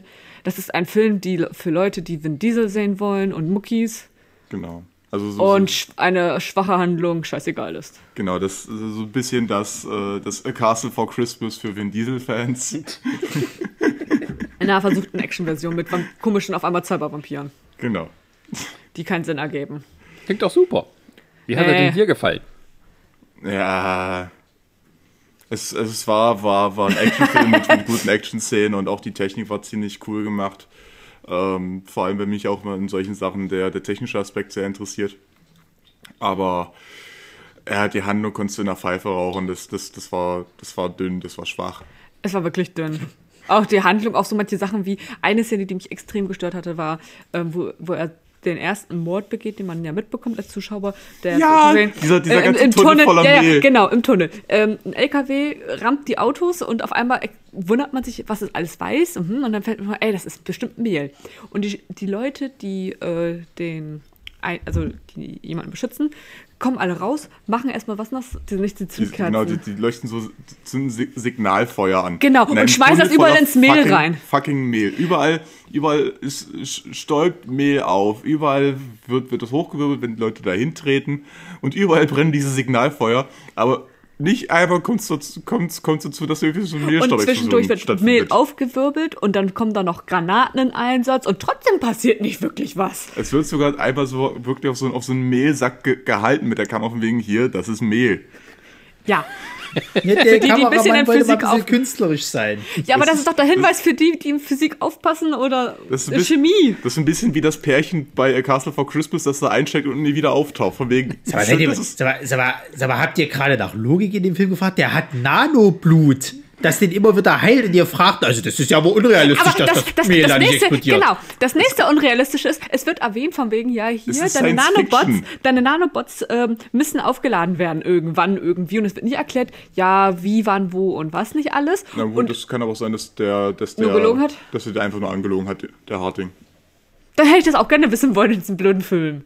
Obwohl, nee, äh, am Ende wird ja, wird ja gesagt, wird äh, hier der, der IT-Fuzzi, der, der Wiggins, den sie da retten, Stimmt, Wiggins, ja. äh, der hat dann gesagt, hier, ich habe deine Nanobots verbessert und die müssen, Die müssen jetzt, ja nicht- deswegen, die die müssen müssen jetzt nie wieder aufgeladen werden. So, und da hätte ich das ja gerne mal gehabt. Auch diese Story, ähm, anscheinend ist er ja seit fünf Jahren oder seit vier Jahren in, in diesem Unternehmen und wird seitdem ja immer wieder bearbeitet, um Menschen zu töten. Äh, die, die Katie hat irgendwann mal Mitleid nach fünf Jahren und die anderen beiden haben gar keine Story. Das sind einfach nur schöne Männchen, die da hinterherlaufen. Na und doch, der, Ne, der, der eine hat irgendwann die Schnauze voll, dass er der, der Babysitter sein muss. ja, genau, aber das ist das Einzige. Der hat nichts anderes zu sagen, außer ich hasse es, Babysitter zu sein. Es, er kann nichts anderes sagen. Und außer versuchen, Katies Arsch anzuschauen und zu hoffen, dass er sich mal durchknallen darf. Also durchvögeln. So. Also dieser Film ist einfach nur schwach. Muss man wirklich sagen. Also du guckst ihn dir an, denkst du so, hm. Echt, also äh, wir haben diskutiert, welcher Film schlimmer war, Sahu oder den, dieser Film. Da fiel es mir nicht so schwer, muss ich sagen. Da war Sahu immer noch deutlich schlechter. Vor allem, weil äh, der Vin Diesel-Film auch den Charme hatte, äh, nur 110 Minuten gedauert zu haben. Wollte ich gerade sagen, das ist natürlich auch ein Das heißt, von, Anreiz von gewesen. allen Filmen, die wir bisher besprochen haben, war das heute der längste. Falls sich jetzt gerade jemand fragt, was äh, Sahu und so was mit dem Ganzen zu tun hat, wir haben bereits eine Folge mit Streaming-Schrottwichteln gemacht. Wer das sich jetzt gerne anhören möchte, kann kurz auf Pause drücken, sich die alte Folge runterladen, anhören und dann wieder zurückkehren. Hallo und willkommen zurück.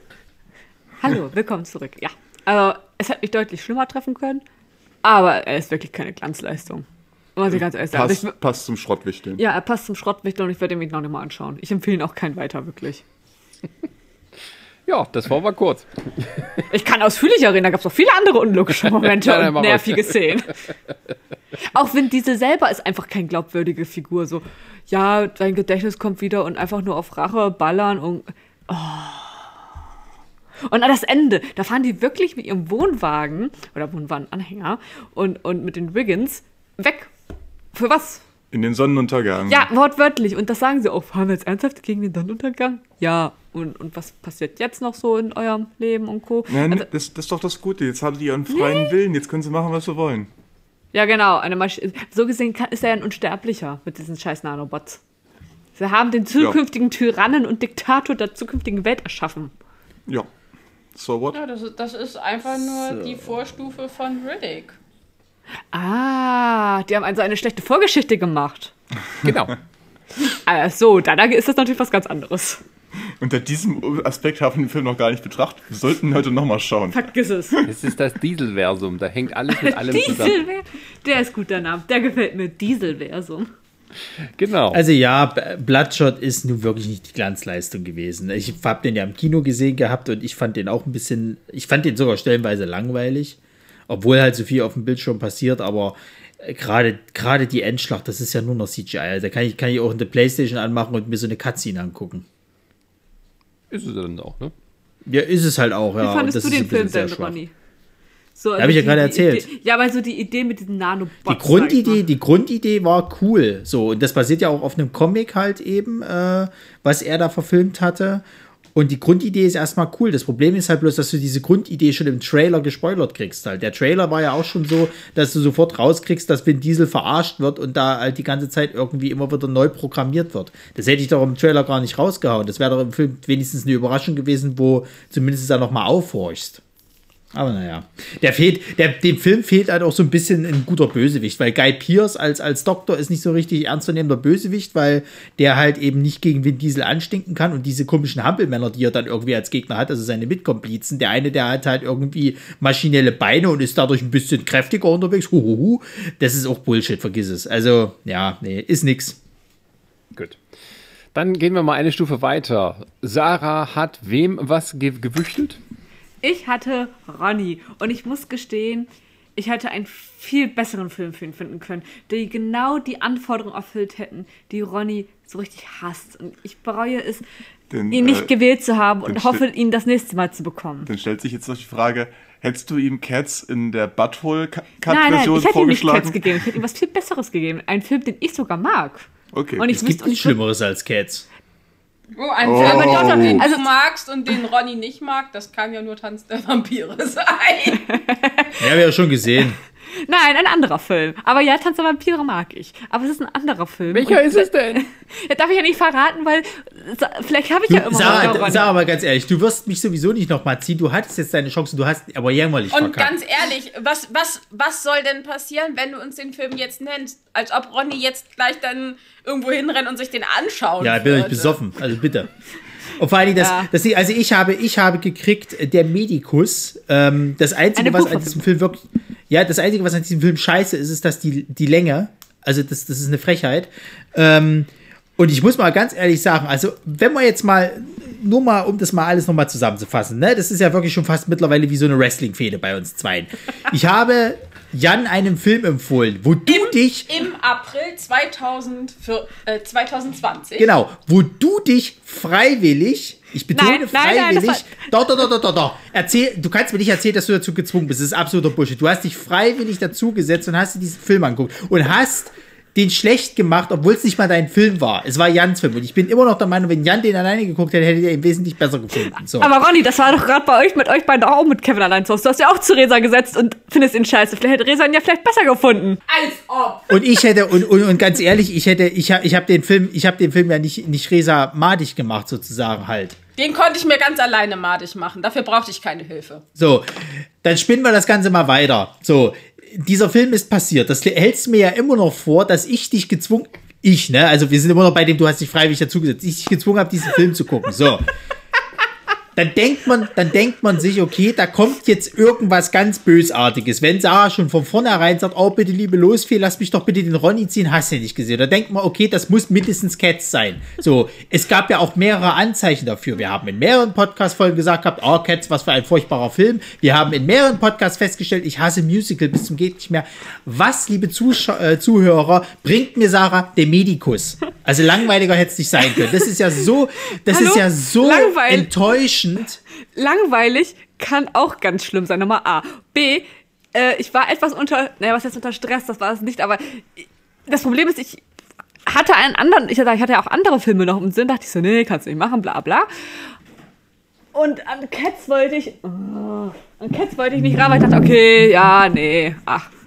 Könntest du mal bitte? Ja, also, äh, um das mal festzuhalten, du bist ein ganz schlechter Supervillain, so. Ja, worum geht's denn jetzt im Medikus? Ein ganz es, geht um so ein, es geht um so, einen- so einen Engländer, der halt sich für die, Alter, äh, für die, für die mittelalterliche Medizin interessiert und jetzt eben nach, nach, äh, Äh, ja, nach Ägypten irgendwie macht, um dann der dort. Äh, Persien. oder Persien, der dort den, den, den äh, ultimativen äh, Medikus äh, kennenlernt, nämlich Ben Kingsley, und dort von ihm lernt. Und zwischendurch passiert eben noch unnötige Scheiße, die den Film halt sinnlos langzieht. So. Aber der Film ist ein Mittelalterfilm. Ist ein Mittelalterfilm, ja, ja. So, Das Problem dann passiert da- dann noch so, Nach einem Mega-Bestseller.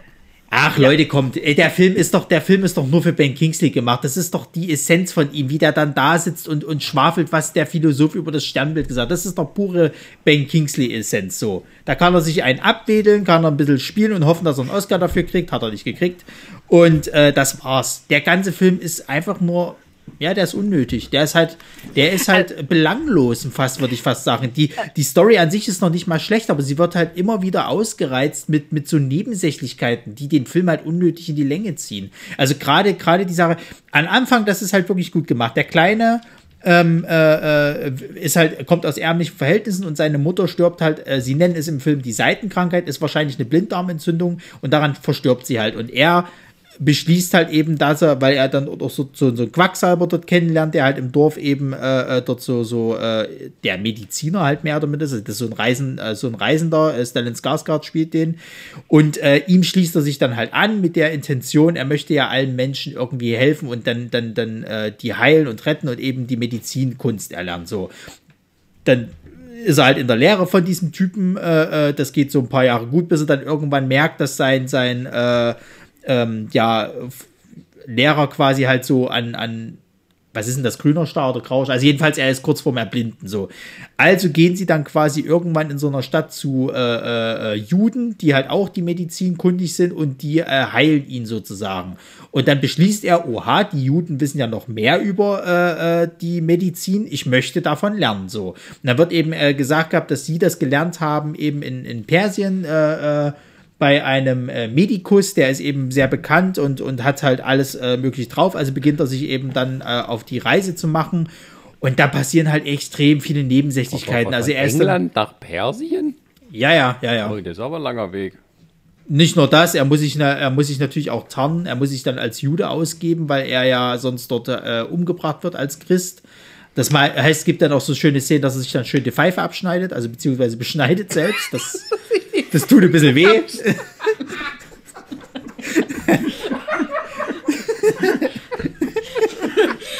Also ich weiß, wie Ronny da saß, so ganz entsetzt sagte, du kannst doch nicht in die Pfeife schnitzen. Fand Resa auch sehr lustig, ja. Ich war ein bisschen schockiert, weil das sah schon, das, das sah schmerzhaft aus. Also, Naja, Hat und dann lernt er- Grundkenntnisse, muss man sagen. Selbstbeschneidung. Bäh.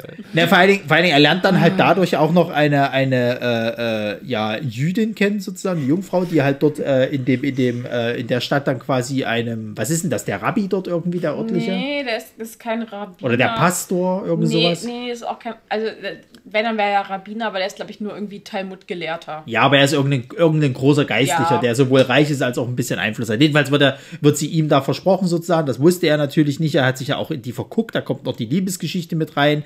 Dann lernt er halt endlich bei Ben Kings Kingsley sozusagen äh, äh, die, die neue Arten von Medizin. Dann gibt es einen Nebenkriegsschauplatz, wo dann quasi die Pest in die Stadt reinkommt und die müssen halt die ganzen, ganzen Pestkranken halt eben heilen und äh, ja, er, er kriegt dann eben auch mit, dass es über die Flöhe der Ratten halt irgendwie äh, äh, verteilt wird. Haben sie das überstanden, ist dann irgendwann noch das Problem, dass äh, eine gegnerische, was sind das? Das sind äh, äh, Muslime sind das, Ja, ne? die Mullers. Also, wenn man so will, wird dann nochmal so ein bisschen, äh, wie, wie man es ja auch als der, der Schah in den 1970er Jahren von den Mullers äh, aus äh, Persien vertrieben wurde, wird jetzt unser Schah auch von den Mullers äh, vertrieben, allerdings halt äh, 900 Jahre früher. Den 1170. Naja, Genau. jedenfalls, das ist halt auch nochmal so ein Storystrang, äh, dass da halt die dann irgendwann eindringen und die dann der, da flüchten müssen. Das ist so kurz vorm Ende. Also es ist im Prinzip Gleichzeitig- so, ein, so ein gleichzeitig- Kaleidoskop der mittelalterlichen Welt oder mittelalterlichen Ja, ach, Ja, genau. Also ziemlich jedes, jeder Mittelalter-Trope, den es gibt, ist da irgendwie drin. Der muss natürlich dann auch noch den, den, den Schar halt eben dann von dieser Seitenkrankheit halt eben heilen. Also er, er führt dann quasi die erste Blinddarm-Operation durch und schafft es natürlich auch, da, da, dass der Zar dann oder der Schar quasi dann in den Krieg reiten kann und dort stirbt. Haha. Und ähm, dann entdeckt er natürlich auch noch die, äh, weil das ist ja auch verboten im Mittelalter, Leichen aufschneiden, um zu sehen, wie der Körper äh, aussieht und funktioniert. Das ist ja Leichenschänderung. Macht er dann im Geheimen und dadurch kann er natürlich dann diese Seitenkrankheit halt auch eben besiegen. Also es ist halt so, der Film hat halt einfach viel zu viele Höhepunkte. Das, du, du, das kommt dir fast vor, als ob das wie so ein Dreiteiler hätte sein können. Oder halt irgendwie eine Serie und da ist irgendwie immer ein Staffelfinale oder ein Höhepunkt jetzt von der Episode und das Naja, haben die alles in den Film also, gepackt. Staffelfinale vielleicht nicht, aber halt wirklich, ich sag mal, so zehn Folgen hätte das, hätte das gut, äh, hätte man die Story gut auf zehn Folgen irgendwie aufteilen können. Ah, ich weiß nicht, 45 Minuten hätte alles eine gescheite ähm, Zeit ausgespielt werden können. Und äh, ja. Ja, das Ding ist, der Film hat ja durchaus gute Szenen. Also ich mochte halt gerade die, die, die, äh, äh, die, ähm, ich sag mal, das erste Drittel, wenn du halt so nennen willst. Also alles das, wo er noch quasi in England halt ist, dass das Handwerk eben erst erlernt und sich dann auf die Reise eben äh, zu den Medikus halt begibt. Das fand ich alles noch interessant. Aber als der dann eben in Persien ist und dann eben diese ganzen Nebenkriegsschauplätze aufgemacht werden, da wird's dann halt echt langweilig, weil das halt dann auch wirklich anstrengend ist, das alles zu verfolgen, weil du bist dann immer schon an einem Höhepunkt gewesen und denkst dir, okay, jetzt müsste es langsam Richtung Ende gehen. Nee, dann kommt noch mal ein neuer Höhepunkt. Aber der ist halt nicht irgendwie geiler oder so, sondern der ist halt auf der gleichen Ebene. Und so zieht sich das dann halt eben extrem hin, bis du dann irgendwann nur noch genervt bist und dir denkst, kann der Film jetzt langsam mal zum Ende kommen, so. Und äh, das Ende ist halt auch nicht besonders gut. Es ist halt so der logische Schluss, den du dir schon am Anfang äh, der Geschichte gedacht hast. Ja, er bringt die Heilkunde eben nach England und eröffnet dort ein Krankenhaus. Waha. So, und Ben Kingsley stirbt. Ende. Ja, also äh, mal kurz nur erklärt, also der Medikus ist ja eine Verfilmung eines bekannten Romans, der wahrscheinlich auch lange, lange in der Planungsphase war, Development Hell. Und äh, wie das so ist, wenn es ein deutscher Film ist oder hauptsächlich aus Deutschland produziert, ähm, gibt es tatsächlich auch eine ARD-Zweiteiler-Fassung davon. So, das ist dann schon die Miniserie, ja, nochmal. Nur so als, als nebenbei. Ich erinnere mich aber, dass der Medikus war früher das Ding, das hast du quasi in jedem Haushalt, hast du irgendwo im Regal dieses Buch gesehen. Ja, Ich bin auch der Meinung, dass wir das irgendwo haben, aber ich finde dieses Buch nicht mehr. also meine Mutter aber das ist halt auch ein ziemlich dicker Schmöker. Ja. Auf so Wollte ich gerade sagen, also, das ist ja auch ein Bestseller. Und ich weiß noch, meine Mutter hat ihn auch gelesen. Ich habe ihn auch irgendwann mal gelesen, weil ist ja zu Hause. Ja, ähm, was mich, also ich habe das Buch gelesen und damals den Film irgendwann mal, ich weiß gar nicht, auf äh, im Fernsehen oder ich habe keine Ahnung mehr, wo ich den gesehen habe, schon ein paar Jahre her.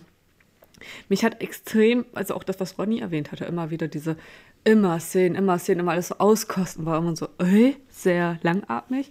Und das Ende, das Ende, wenn ich mich nicht irre, ähm, war im Buch komplett anders. Ich meine, das ist ja schon bekannt, dass Bücher und die Verfilmungen oft andere Enden haben oder so. Ähm, ich weiß nur noch, im Buch war das ja auch so, er hat sich dann ja, am Anfang war es ja nur die Tarnung, als Jude sich auszugeben, aber er wird später, äh, also er fühlt sich ja auch immer, also ein Teil fühlt er sich auch immer mehr rein, aber fühlt sich ja auch noch als Christ, also auch dieser, dieser Zwiespalt. Und irgendwann geht er nach England zurück und dann gab es im Buch, glaub, Buch oder ein Film, Ronny, musst du jetzt mal gleich sagen, ob das die Szene war, ähm, dass er nach England zurückkommt und ähm, im Regen steht und ähm, bei einer Bauersfamilie oder so unterkommt. Und dann als, beim Brotessen erzählen Buch. sie sich doch. Nee, nee, das ist im Buch. Du Okay. siehst das ja gar nicht mal, wie der in England ist. Du siehst Also- am ach Ende. so. Also das Ende ist ungefähr zwei Minuten lang. Man sieht eigentlich nur seinen alten Lehrmeister, wie er da in London steht. Ja, der und immer noch praktiziert, so, aber- Äh, warum sind ja gar keine Kranken mehr? Und irgend so ein kleiner Straßenjunge sagt, ja, weil die alle im, äh, im Krankenhaus sind, bei Medicus Cole. Ah, okay, so, so. "Ah, das ist mein Junge. Ja, ja. wir jetzt Genau weil, hin." genau, weil ich fand das viel interessanter. Im Buch haben sie es halt so dargestellt, dass er ja dann irgendwie nach England auf dieser Reise zurück, wie gesagt, bei dieser Familie da ist, bei diesen Bauern am Abend. Ähm, und dann auch erzählt ähm, von seiner Reise. Am Anfang haben sie noch, wow, oh, spannend, du bist dahin gereist. Und dann erzählt er den ernsthaft noch, dass er sich als Jude, also dass er, naja, irgendwie Teil Jude ist oder sich zum Juden bekehr, Judentum bekehrt. Also diese, diese Art, wie er es da dargestellt hat, wo du denkst, auch im Film, also äh, beim Buch, ey, äh, ja, genau. In England, wo die alle mehr oder weniger ja, also, mhm, sehr unglaubwürdig. Also der Medikus wird auch von Nico Hoffmann produziert. Ähm, der hat äh, äh, viele deutsche Erfolge verbrochen.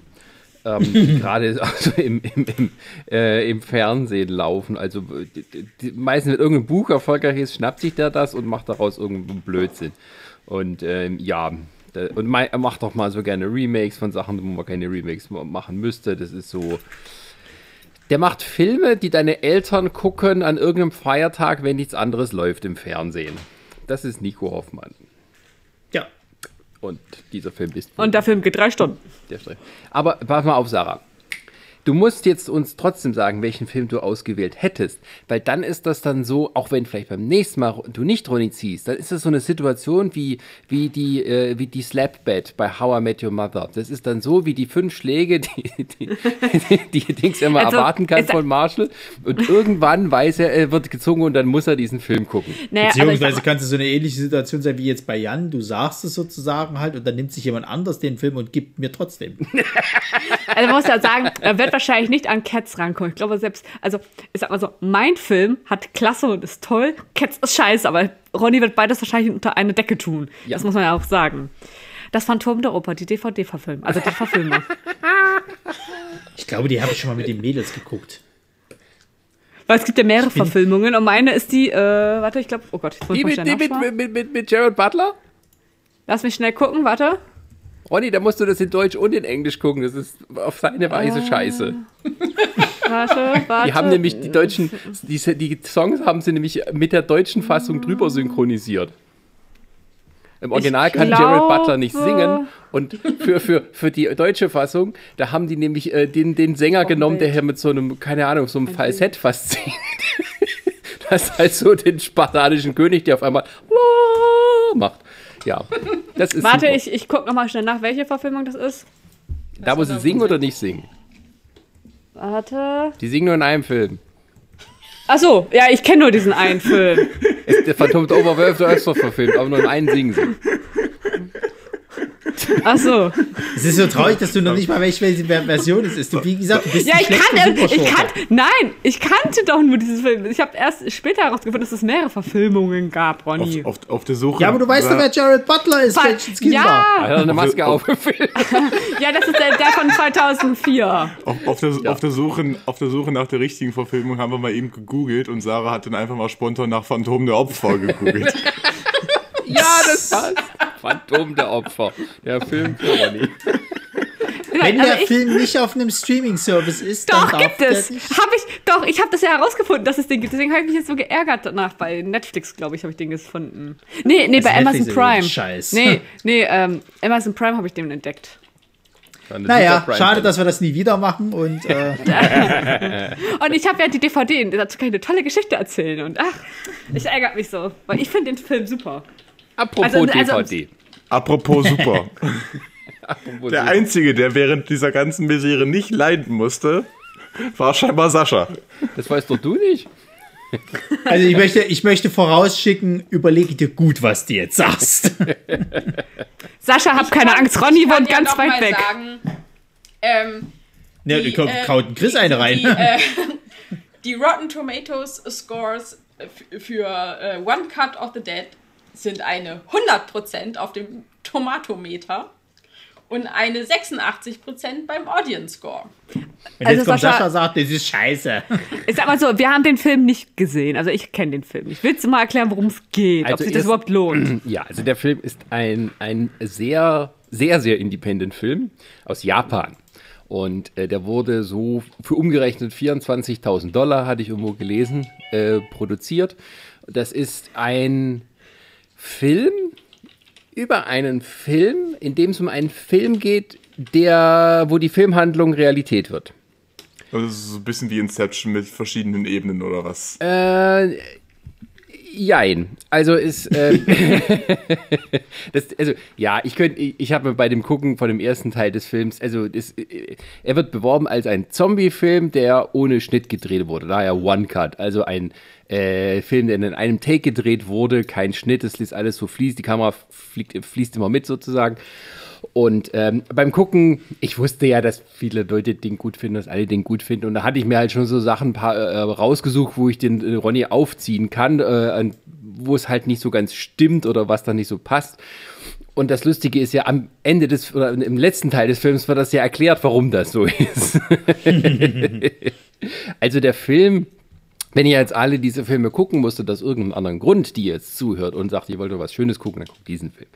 Ich weiß gar nicht, ob der irgendwo verfügbar ist bei einem Streamingdienst. Das ist halt die Frage. Ne? Du hast mir so eine glaube, Deluxe DVD. Also bei, bei Prime kannst du glaube ich, aus. Ich glaube, es ist nirgendwo ist er, ist er bisher äh, in also quasi in einem Abo enthalten, glaube ich. Mhm. Deswegen äh, gleich mal vor, vorweg halt Spoilerwarnung. Wer den Film unbedingt ja. noch sehen will, ja, und das ja. ist eine absolute Empfehlung, der macht jetzt bitte aus, weil wir werden den jetzt auch wirklich Kapitel, ja. ja. ja, also wir werden den jetzt komplett spoilern, weil also da ist es wirklich wichtig halt. Diese Spoiler sind halt essentiell wichtig, um dieses Filmerlebnis zu genießen. Ja, genau. also bei Amazon Prime kann man ihn für drei Euro leihen. Ja, sind das sind gut, investierte, gut investierte drei Euro. Euro.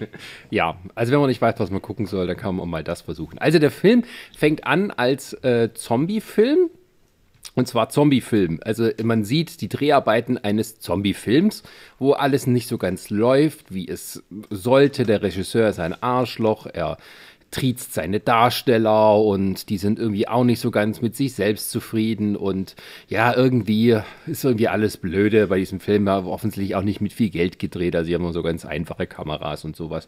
Und dann stellt sich heraus, kurze Zeit später, dass während sie die Zombie-Apokalypse dort drehen, in so einem ab äh, abgehalfterten ehemaligen Industriegebäude findet draußen auf einmal die echte Zombie-Apokalypse statt. Und sie werden von Zombies überfallen ähm, und äh, Crewmitglieder werden von ihnen gebissen und verwandeln sich auch in Zombies und äh, verfolgen die drei Hauptdarsteller dann immer weiter.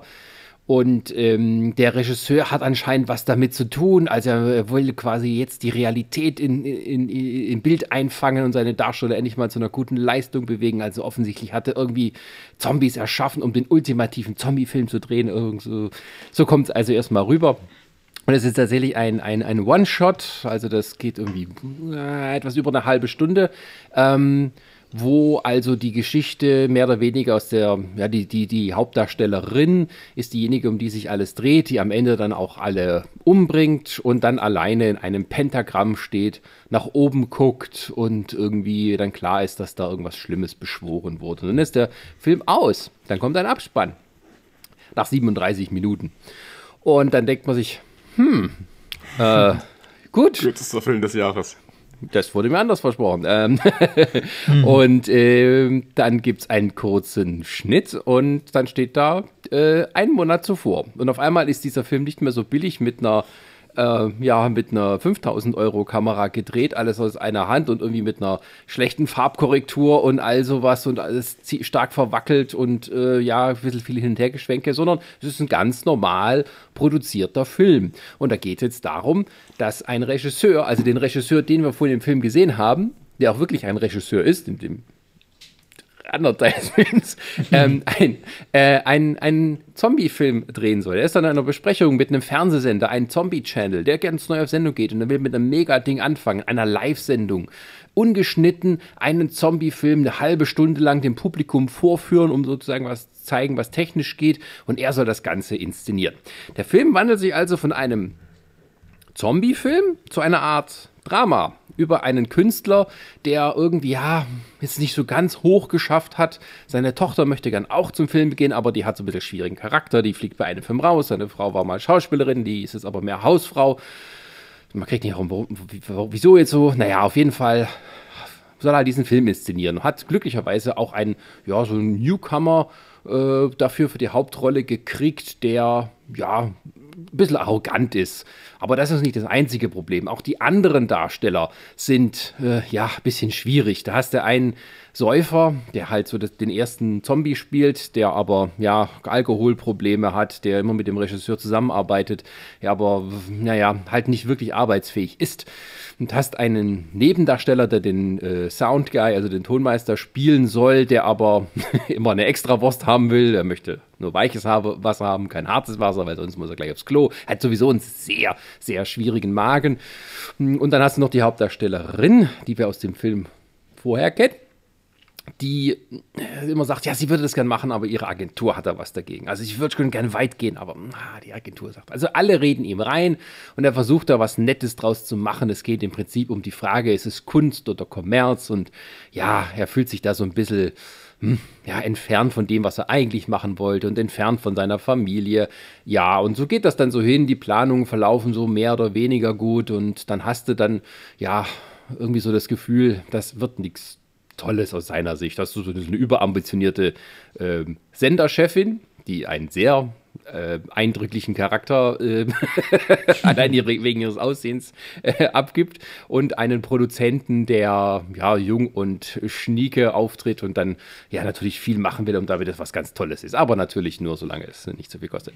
Naja, auf jeden Fall ähm, äh, sieht man halt diese Vorbereitungsphase, es wird halt so ein bisschen dramatisch und dann geht der Film ins letzte Drittel und dann sehen wir, wie der Filmteil, also der erste Filmteil produziert wurde. Und dann wird der Film eine Komödie. also wir sehen, äh, der, die, dieser, dieser Anfangsteil, wenn man den so als Indie-Filmproduktion wahrnimmt, dann sind da so ein paar Schwächen drin, über die man weggucken kann, wo man sagen, okay, das ist jetzt mit Absicht so inszeniert oder da ist noch irgendwas, was sich nicht so ganz klärt.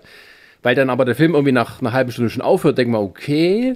Ähm, also es gibt so ein paar Stellen, über die ich auch so gestolpert bin und dachte, äh, also und dann stellt sich aber raus, das hat alles nur damit zu tun, weil bei der Inszenierung des Live-Zombie-Films alles Mögliche schiefgegangen ist. Ähm, das fängt damit an, dass zwei der Hauptdarsteller äh, nicht zum Set kommen können, zwei Stunden vor äh, Aufnahmebeginn, Sendebeginn, weil äh, die irgendwie einen Unfall hatten. Also, der Regisseur muss einspringen, er kennt ja den Text und er spielt jetzt den Regisseur. So, und seine Frau, die Schauspielerin, die besucht ihn halt am Set, die übernimmt die Rolle der anderen Hauptdarstellerin, die dann irgendwie so eine, ja, auch so zum Zombie wird, aber irgendwie auch so ein bisschen durchdreht. Das Problem ist, seine Frau ist so eine intensive Schauspielerin, wenn die in einer Rolle ist, dann verliert sie sich völlig darin und kommt dann nicht mehr raus. Deswegen hat sie aufgehört. und ähm, der, der Regisseur, äh, ja, muss halt sagen, also die, die, von vornherein steht es unter dem schlechten Stern. Der Hauptdarsteller meckert schon wieder, weil, naja, weil halt die zwei anderen Darsteller fehlen und er will eigentlich alles abbrechen. Der Produzent will alles abbrechen, aber der Regisseur sagt, nein, ich mach das jetzt.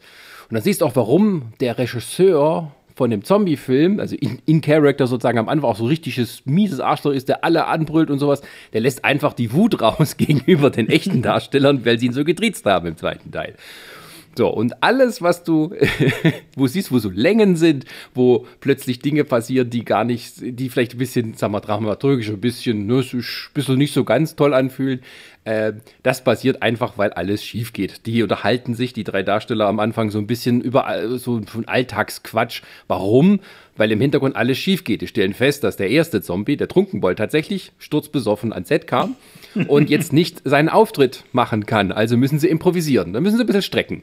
So, und dann kommt der, der Aufdarsteller, weil er besoffen ist, kommt er auch gar nicht zombie-mäßig rüber. Er kann sich nicht so gut bewegen. Also tut der Regisseur folgendes: Er klemmt sich unter ihn drunter und hält ihn hoch, während er so macht, hält er ihm die Arme und macht ihm die Bewegung als Zombie. Und so geht das dann die ganze Zeit weiter. Also im Prinzip ist das auch dann so eine Film-in-Film-Komödie, wo, wo man sieht, dass irgendwie alles den Bach runtergeht, fast den Bach runtergeht. Gerade so schaffen sie es immer wieder noch, ähm, es hinzukriegen. Und es ist dann auch quasi gleichzeitig ein Making-of von dem ersten Teil. So, das ist mal die Zusammenfassung. Also, das ist fast so, dass am Ende auch der große Schlussshot äh, in Arsch geht, weil der Kamerakran runterfällt von, also die sind auf so einem Gebäude und da steht der Kamerakran bereit, damit sie ihren tollen Schlusskran, äh, Crane-Move nach oben haben. So, der kracht runter. Also die, die, die Mutter, äh, die Frau von dem Regisseur, eh schon halb am Durchdrehen, die kriegen sie gerade noch so ähm, in Ohnmacht äh, äh, äh, gewürgt. Und äh, äh, ja, und da müssen sie dann, um den Schlussshot hinzukriegen, alle zusammenarbeiten, eine Pyramide bilden, eine menschliche Pyramide. Der Kameramann klettert nach oben, damit sie dann die Kamera noch so, so tun können, als würden sie einen Kran-Move nach oben machen und äh, haben dann ihren, ihre Schlusseinstellung. Und dann ist der Film aus, alle freuen sich. Dann kommt der richtige Abspann und dann sieht man aber auch nochmal wirkliche Making-of-Bilder, wie sie den ersten Teil gemacht haben.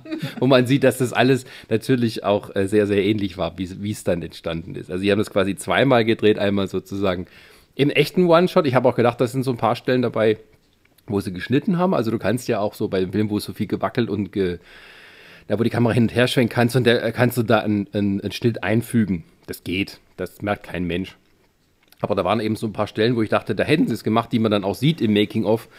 Also der Kameramann äh, rennt hinter denen her, fällt, fällt hin, steht dann wieder auf und filmt halt weiter. Und das, das war, dachte ich, das war so etwas, wo sie mit Absicht dann einen Cut gemacht hätten. Haben sie aber nicht. Also offensichtlich haben die tatsächlich einen äh, One-Shot-Film äh, da gedreht. Ich habe mir das Bonusmaterial noch nicht angucken können, aber ich vermute mal, da wird so was gezeigt.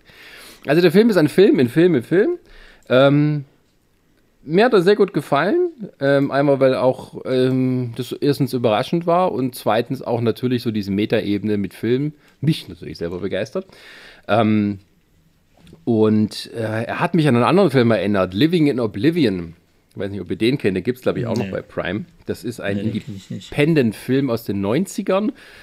Also diese Indie-Filmwelle so über uns schwappte mit Pulp Fiction oder ja, diese Richard Linklater-Filme und all sowas. Äh, Clarks äh, zum Beispiel von, von Kevin Smith. Ähm, das ist ein Film aus dieser Ära, der auch so ähnlich ist, der eine andere Entstehungsgeschichte hat, aber äh, da geht es auch um einen Filmdreh. Ein junger Steve Buscemi spielt da die Hauptrolle, der, der Regisseur, der halt so einen kleinen Indie-Film dreht und da geht auch alles schief und ähm, die haben einen Kurzfilm gemacht über so die Widrigkeiten, Schwierigkeiten und alles, was beim Drehen von einem Film so, so ja, einfach so Schrott gehen kann mit den ganzen Darstellern, die ihre Probleme haben und ihre Eigenheiten und sowas. Und das Lustige ist, bei dem Film ist tatsächlich auch so, so das erste Drittel ist eigentlich ein Film. Und das hatten die auch als einen Kurzfilm gemacht.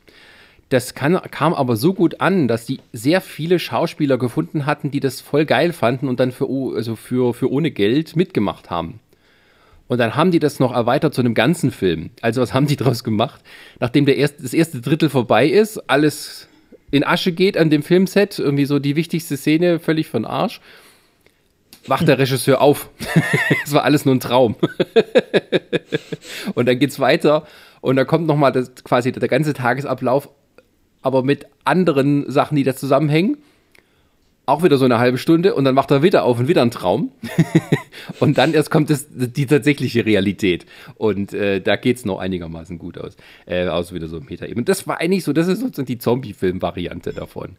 Ähm, ja, und ja, das, also ich, ich kann den Film nur empfehlen. Das ist halt so ein Film, der wirklich bei kaum jemand wahrscheinlich auf der Agenda steht, außer man hat von ihm auf einem Festival gehört oder irgendwie durch eine Empfehlung von jemand anderes.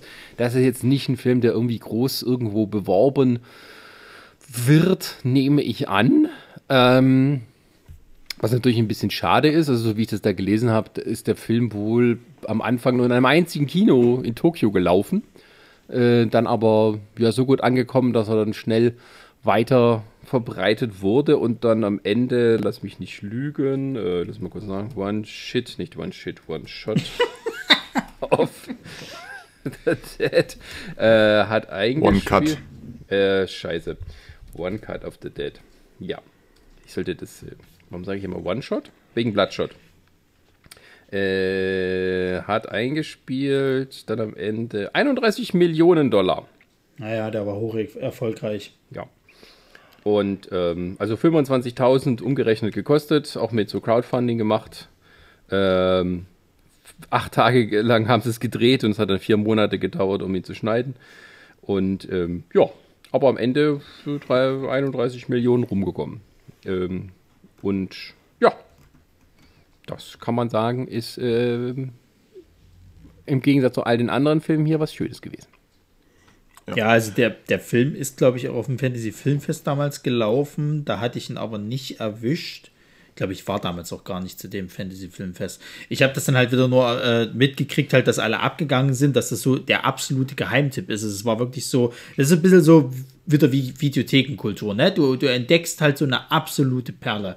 Und so war das halt auch. Und dann hieß, war immer die Prämisse sozusagen so, die ersten 30 Minuten, halte die durch. Und danach wirst du so belohnt. Und äh, mit dieser Prämisse, weil auch keiner halt eben erzählt hat, was danach passiert und so weiter und so fort, habe ich mir den dann damals auch angeguckt. Und ich war halt sowas von, von äh, geflasht halt. Äh, und wusste halt auch sofort, dann habe ich mich, hat der Chris hat den ja auch dann relativ schnell dann geschaut, wusste ich sofort, der wird dir auch gefallen. Dann haben wir dich bequasselt und bequasselt und bequasselt und wie der Herr Kummer immer so ist. Na, die wollen, dass ich den, dass ich den gucke, jetzt will ich den erst richtig gucken. Wow. ähm, genau, deswegen habe ich mir gedacht gehabt, na, dann muss ich jetzt die Chance nutzen.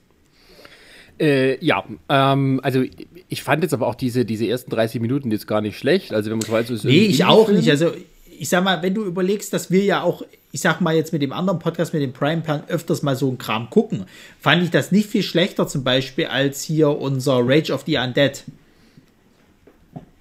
Ja, wobei das natürlich was Eigenes ist, aber das ist es so, wenn du weißt, irgendwie diese Indie-Film und da ist irgendwas Besonderes dabei, da guckst du es auch sowieso. Natürlich sind die Zombies irgendwie ein bisschen sehr unecht und sowas und äh, da passieren halt so Dinge, die so ein bisschen komisch sind und deswegen, aber deswegen guckt man es auch weiter, weil man weiß, das kann jetzt nicht so mit Absicht oder mit völligem Versagen gewesen sein, also oder halt mal mit, äh, unabsichtlich sein äh, oder halt mit völliger Inkompetenz, sondern da muss irgendwas dahinter stecken, also irgendwas, was noch später kommt. Und dass der Film halt dann nach einer halben Stunde oder irgendwie zwischen einer halben und dreiviertel Stunde dann aufhört, ähm, das ist halt die, dann die Überraschung. Witzigerweise lese ich hier gerade, es wird gerade ein Remake gedreht. Ja, ja. Ein französisches von Michel Azanavicius, der bekannt ist für The Artist, Oscar gekrönt. Und auch äh, Ja, ja, also, also, also, gespielt. also Hollywood hatte auch seine, seine, also das war auch sowas, wo, wo Hollywood sehr Interesse dran hatte, aber das Angebot war aber irgendwie schlecht. Die haben auch so ein paar Spin-offs von dem Ding gemacht. Also es gibt noch diesen One Cut of the Dead Mission äh, äh, Remote. Der ist auch von Ueda selber gemacht, der geht halt nur 20 Minuten, äh, 26 Minuten und dann gibt's halt noch einen, der nennt sich irgendwie One Cut of the Dead äh, äh, in Hollywood oder so ähnlich halt. Was das genau ist, kann ich noch nicht mal sagen. Ähm, ich weiß aber zum Beispiel, dass jetzt der, ähm, der äh, Regisseur jetzt wieder einen ähnlichen Film herausgebracht hat, äh, Special Actors, auf den hier alle auch schon warten. Der kam halt 2019 schon raus, aber naja, war halt Pandemie und überhaupt und tralala und Fantasy Filmfest war ja dann auch nicht so richtig und überhaupt. Und ähm, dann hat's der hier äh, auch noch nicht geschafft. Also wir warten auch schon irgendwie sehnsüchtig, dass das Ding jetzt endlich hierher kommt. Ja, also ähm, ich habe ihn dann tatsächlich auch auf Japanisch angeguckt, weil also der ist auf Deutsch synchronisiert. Ähm, und ich habe halt mittendrin mal, weil mich interessiert hat, wie der, ja, also mich halt interessiert, wie der Ton klingt. ähm, weil die da in dieser großen Halle sind und wie sie das dann gemacht haben mit dem Ton. Ähm, und äh, dann habe ich auf Japanisch umgeschaltet mit Untertitel. Da kann man eben wunderbar gucken, finde ich. Also das ist jetzt nicht so, dass da irgendwie hochkomplizierte Dialoge sind, denen man kaum folgen kann. Ähm, und durch das Japanische hat es nochmal was Besonderes. Also mh, Deutsch, deutsche Synchronisation auf japanische Filme, ich weiß, es ist sehr anspruchsvoll, gerade weil eben ja, andere Betonungen sind, Lippenbewegungen wahrscheinlich überhaupt gar nicht so richtig passen. Ähm, ähm, aber ja, ich weiß, äh, äh, Untertitel gucken ist auch schwer, aber hier fand ich das voll okay. Ja. Nur halt mit Das- Untertitel. Mein Japanisch ist nicht so gut. Ist halt auch so eine, so eine Glaubensfrage, äh, subbed oder dubbed, ne? Ja, ja, ja, ja, es kommt immer drauf Also an. die Hardcore, Hardcore-Anime-Fans werden sagen immer Sub. Klingt Ja. doch alles gleich. ja, aber ähm, in, in dem Fall. Ähm, Also ich würde, ich würde entschuldige, sogar zu Sub wenn du, wenn du, wenn du im, im, im japanischen Original äh, äh, Naruto hörst, der sagt Sasuke und im Deutschen Sasuke, dann denkst du schon, leck mich am Arsch. Lernt die fucking Namen. Heißt der Typ nicht Sasuke? Nein, Mann, der heißt Sasuke. Achso. Ah, das klingt doch bescheuert. Oder, oder wie in Ranma Sasuke. Du, das hat was mit den, das hat was mit den, mit den Lauten zu tun. Also du, du sprichst das U äh, teilweise nicht aus, quasi halt. Das sind diese Silben, die sie halt im Japanischen haben. Das, das, das riecht mich im Französischen schon auf. Wenn die vier Buchstaben brauchen, um O auszudrücken, dann, dann hakt's bei mir einfach. Ja, dann frag mal, dann frag mal die Leute, die Deutsch lernen, was die Scheiße mit den Artikeln soll. Das ergibt wenigstens Sinn. Tut's nicht. Also der Film wurde auch für mehrere japanische Film, für den japanischen Filmpreis äh, Das, das, äh, das, nominiert.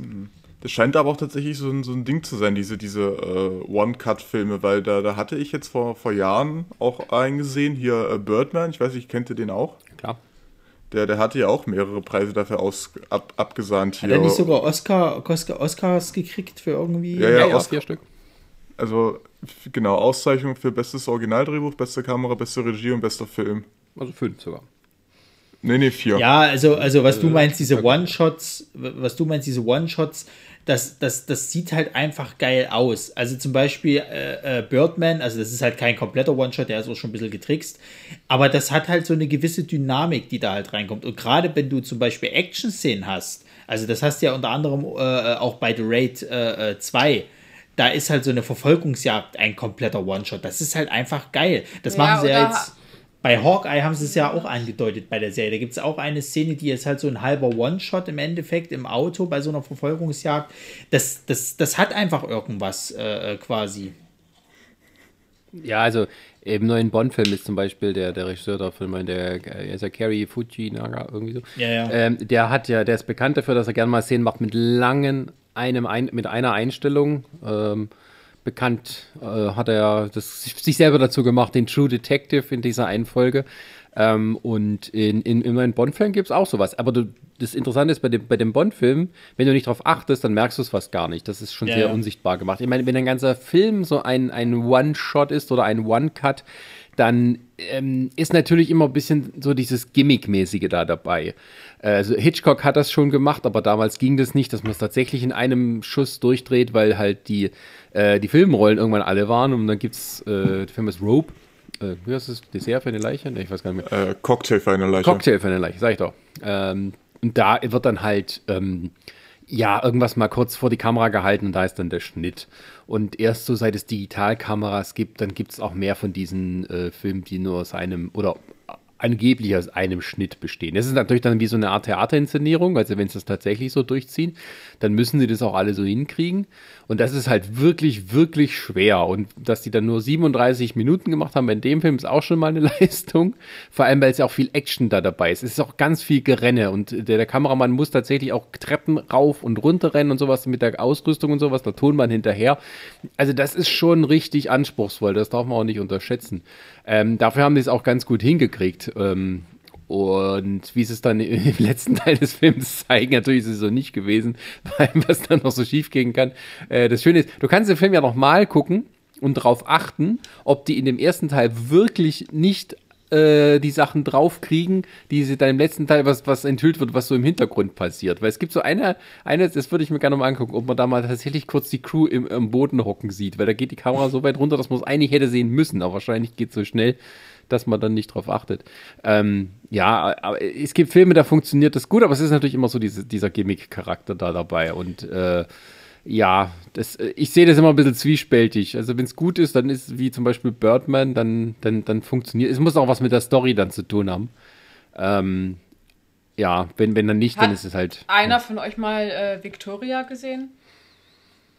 Welchen? Ja, der, der, der, der Victoria, der, dieser, dieser Berliner, äh, äh, ist glaube ich auch eine deutsche Produktion. Ja, genau, das ist ein deutscher Film. Der ist auch auf Netflix verfügbar, falls den jemand sehen Ja, will. also, ähm, das, weil der, der ist halt auch in wirklich in einem, in einer Sequenz Ja, ja. gefilmt. Und da haben im Making of, Frederik Lau unter anderem spielt mit. genau, haben sie gesagt, sie haben genau drei Versionen von dem Ding gedreht und nicht mehr. Ja. Es Das geht halt auch auch. Genau. Ja, also, also ähm, ich meine, es gibt noch, es gibt jetzt, also der, der, der neue the, äh, One Cut of the Dead ist momentan äh, der Beyond the Infinite Two Minutes. Das ist halt auch ein japanischer Film, geht 70 Minuten, ist von so einer Theatergruppe gemacht. Und das ist halt auch so ein One-Take-Sci-Fi-Komödie sozusagen. Das ist auch gut gemacht. Der ist äh, quasi, geht halt um so zwei Bildschirme sozusagen, die, äh, der eine Bildschirm äh, äh, macht zwei Minuten in der Vergangenheit und der andere macht zwei Minuten in der, in der Zukunft sozusagen, zeigt er halt die Bilder an und die interagieren halt eben damit und das ist halt auch gut gemacht. Also ich mag das halt, dass die Japaner immer solche, solche netten Ideen halt eben mit diesem Gimmick haben. Es ist halt nicht einfach nur ein Gimmick, sondern die machen halt auch was Nettes damit so. Und das gefällt mir eben so daran. Ja, also äh, durchaus eine Empfehlung wert. Äh, wer sich gerne solche Sachen anguckt, aber natürlich ist es nur ein, ein Teil des Films. Aber das Schöne ist ja dran, dass man sehen kann, dass äh, sowas eigentlich auch gewaltig schief gehen kann, Ja. wenn man es nicht richtig macht. Das Ding ist, ich hatte mir dann überlegt gehabt, wenn ich dir den jetzt nicht gegeben hätte, was hätte ich dir denn stattdessen gegeben? So, und mir ist es echt schwer gefallen, weil wir haben ja nur einfach das, das, das, ich sag mal, das Problem oder auch die Freude, dass wir nur eh auf solche Trash-Perlen halt ganz gerne stehen. Und äh, die ja auch sowieso schon gucken. Also kann ich dir halt, ist es halt auch irgendwo ein bisschen schwer, die Scheiße aufzublühen. So, ich hätte dir jetzt natürlich, ich hätte ja- dir jetzt irgendwas von Asylum geben können, ja. Aber mh, dann Cats kanntest du schon, Nee, deswegen habe ich noch nicht geguckt. Scheiße. Du hattest ja Bibi und Tina noch genannt. Ja, stimmt. Das wäre doch die Idee gewesen, dass ich Bibi. Aber am Ende hättest du wahrscheinlich das irgendwie noch mit einem lustigen Auge betrachtet. Ähm, try me. Wenn du dann hier da sitzt und rappst, Hashtag, Hashtag, Girls United. Ja, ich habe ja mal äh, aus Gründen der Prime Time diese, also von dieser Serie äh, die eine erste Folge reingeguckt. Ja, wir haben die zusammen geguckt. Ich Aber haben wir dabei. zusammen geguckt? Ja, Ja, stimmt. natürlich. Wir haben uns das mal angetan, weil wir mal wissen wollten, wie schlecht es wirklich ist. Stimmt. Stimmt, ja. Und dann hat Da war sogar dieses dumme Lied dabei. Ja, wo man dann sich so denkt, allein bei dem Vorspann, wo man diese, diese Animation sieht von diesen Grafiken oder wie die Leute da von der Greenscreen stehen und dann ins Feld reinmontiert werden, wo die mit ihrem blöden Gaul da rumhoppt. Und da denkst du dann, also das ist, also, also Nerdsig Comic Jack ist da ist auf dem gleichen Niveau. So. Und das eher unabsichtlich. Wir hatten die besseren Drehbücher. ja. Aber bei uns waren die Effekte eine Geld- und Zeitfrage. Was haben die für eine Entschuldigung? Es gibt ja mehrere Bibis, ne? Die sind ja jetzt alle schon irgendwie erwachsen so nacheinander. Ja, zweiten Platz. Also, ich meine, das wird ja noch bis in die Unendlichkeit produziert. Das ist ja nach wie vor, kommen, glaube ich, immer noch Filme irgendwie auch im Kino. Ich glaube, jetzt kam ja letztens erst wieder einer im Kino, oder? War das nicht sogar so? Ja, ich glaube irgendwas dann mit Flüchtlingen oder so. Ach so, natürlich müssen wir auch aufmachen. Ja, ich glaube, also irgendwas, äh, aber nicht so explizit, ist mir so, wir haben uns alle lieb. Na ja, klar, sowieso. Verbrennt die Hex. das finde ich mal schön. Naja. Ähm, Na, gab's nicht, gab's nicht zumindest schon mal in der, in der Kassettenversion äh, Version hier diese, diese Geschichte halt, dass sich äh, ihre Eltern getrennt haben? Ähm, das gab's. Ähm, tatsächlich, äh, da können wir auch mal gerne einen Podcast machen. Die, die frühen Folgen von Bibi Blocksberg, ich weiß nicht, wie es jetzt heute ist, aber die, die ich so als Kind gehört habe, äh, und gerade die frühen Folgen so aus den ganz frühen 80ern, die haben durchaus Themen angesprochen, ähm, äh, also die für Kinder ganz ernst werden können. Da ging es auch um äh, Gewalt gegen Kinder, da ging es um ähm, ja, ich weiß gar nicht mehr, aber auch so Sachen, die tatsächlich so ein bisschen auch so erstmal, also erstmal aus der Realität abgeleitet sind. Natürlich teilweise auch satirisch dann überhöht, wenn dann alle im Stau stehen und so. Also Superstau hat Bibi Blocksberg alles früher gehabt, als es dann im Kino kam. Aber ähm, ähm, da da, da- ist, äh, also Bibi Blocksberg hat auch immer gern gegen gerade Politiker und Behörden und sowas ausgeteilt. Da gab es ja sogar mal vor, vor Jahren, haben sich irgendwelche, keine Ahnung, irgendwelche Bildungsbehörde oder irgendjemand hat sich darüber beschwert, dass äh, gerade Bibi Blocksberg den Kindern so ein negatives Bild von äh, Behörden äh, und der Politik und sowas, von der Verwaltung äh, geliefert wird, weil die meisten immer mit diesem inkompetenten Bürgermeister zu tun hat. Ähm, ja, die, die wohnt auch am Anfang von der Serie, wohnt die gar nicht irgendwie, so, haben die so, ein- so ein hübsches Haus im Grünen, sondern die wohnt in so einem, so einem Hochhaus, in so einer ähm, Sozialwohnung. Und da ist eben nicht alles, äh, das, ist- das ist eben halt scheiße, so Betonwüste und sowas. Und das war halt Ende der 70er a- absolute Realität. Ähm, das, das muss man noch mal reinhören. Also die die Serie hat das ist einiges aufgegriffen. Jetzt nicht so irgendwie schlimm und super problematisch Dinge dargestellt, aber da war schon, sagen wir mal, ein bisschen mehr Gehalt dahinter, als man jetzt bei diesen Filmen das ahnen könnte. Aber Naja, das nur als jetzt kleine halt- Randnotiz. Jetzt ist halt so Propaganda mit alles ist schön, wir haben uns alle lieb, happy, happy. Ich glaube, das ist jetzt auch etwas übertrieben dargestellt. Bibi und Tina. Ja, ich weiß gar nicht, was denn da. Doch, die Serie. Da muss doch hier irgendwann mal. Ach, was weiß denn ich? Ist doch mir scheißegal. So, Das gibt's gut, ja beim nächsten Kinder. Mal, keine Angst. Oh, machen wir zum nächsten Mal zu unserer Weihnachtsfolge machen Bibi äh, Blocksberg. Oh, Gottes Willen. Ich kann ja mal, ich kann ja mal Antje fragen, ob sie Bock hat, mit, mit dabei zu sein, weil die macht ja jetzt einen, einen Bibi Boxberg äh, äh, Podcast direkt. Ach so, ne, dann brauchen wir ja auch nichts mehr machen. Da hat sie ja schon abgegrast. Macht die so Folge für Folge oder was? Weiß ich gar nicht genau. Ja, ich kann mir schon vorstellen. Ich bin mir nicht mal sicher, ob, also ob sie, ob sie tatsächlich die alten Folgen macht oder ob sie schon so die neueren Sachen macht. Aber es sind diese Kassetten, Kassettenrekorder-Geschichten halt. Ach nee, das war bei dem letzten Film hier, lese ich gerade 2017. Äh, Tohu Wabohu total.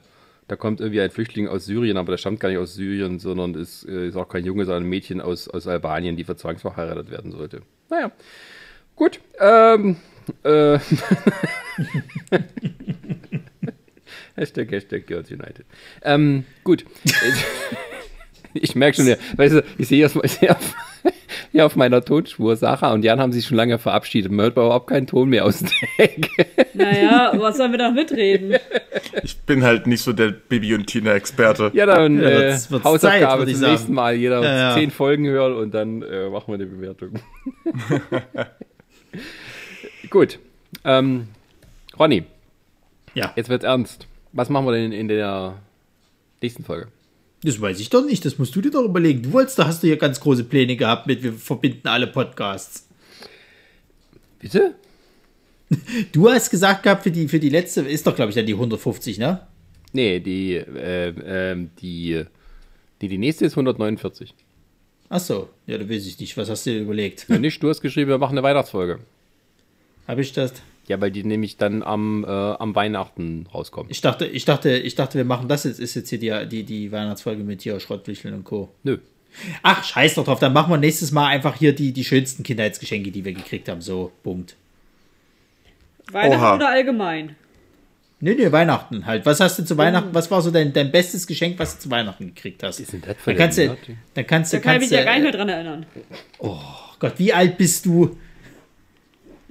Älter geworden. Seitdem. Schon 80 Mal irgendwie 29 geworden ist. Nein, aber können wir nicht allgemein Geschenke machen? Weil ich habe coole Geschenke, aber ich war der Meinung, das war nicht zu Weihnachten. Sondern Ja, aber es muss doch zu Weihnachten, aber es muss doch, aber es muss doch zu Weihnachten passen. Dass, Ja, dass, zu Weihnachten äh, gibt's Geschenke. Tu einfach so, als wäre das ein Weihnachtsgeschenk gewesen. Ach so, ja, stimmt. Also, wir überlegen uns noch was. Es ist noch nicht ganz klar. Es wird irgendwas Weihnachtliches, äh, Lustiges. Oh ja, dann Ne- kann ich die nehmt- wunderbare nehmt euch, Geschichte. Glüh, nehmt euch Glühwein und, und Spekulatius oder von mir aus auch Stollen und dann äh, viel Spaß. Dann kann ich die wunderbare Geschichte erzählen, wie meine Oma dafür gesorgt hat, dass meine Mutter an Heiligabend nochmal mit dem Auto rausfahren musste bei Glatteis. Wir reden von schönen Geschenken. nicht von den schrecklichen. Ich dachte, Für mich es war kommt das- so eine Story, die, die hier, äh, wie sie gerade immer mich- Werbung bringen. Alle zusammen. Für mich war das ein schönes Geschenk, weil meine Mutter ja noch das Geschenk für mich organisieren musste. ja, aber zuerst musst du heulen und traurig sein. Okay. Verwöhnte Belger hier. Kriegt nichts geschenkt. So. Früher hatten wir auch nicht. Ach, deine Generation, Sascha. Ja, meine Generation. Wir sind noch drei Kilometer durch den Schnee gelaufen zur Schule, weißt du? Bergauf in beide Richtungen. Ja. Vor allen Dingen hast du nicht, hast du nicht eigentlich gut verdiente Eltern. Du müsstest doch eigentlich immer gut zu Weihnachten beschenkt worden sein. Außerdem, du bist doch im Westen aufgewachsen, Sascha. Ja, ich, ich will hier gar nichts zu mir bestreiten. Ne? Ich habe. Das Amiga-System war schon drin. nee, Computersysteme gar nicht. Aber, äh, naja, da steht halt mal Castle Graystar geil und so. Na gut. Ähm, aber Oh, Alter, vor allem du, wie viel das wert ist im Herrgott. ist nicht mehr so viel da. Ähm, ja, äh, gut. Äh, wie, wie komme ich jetzt hier raus aus der Nummer? Ich sage einfach mal schönen Dank fürs Zuhören und äh, wir hören uns beim nächsten Mal. Tschüss. Ja, ciao. Idee. Tschüss.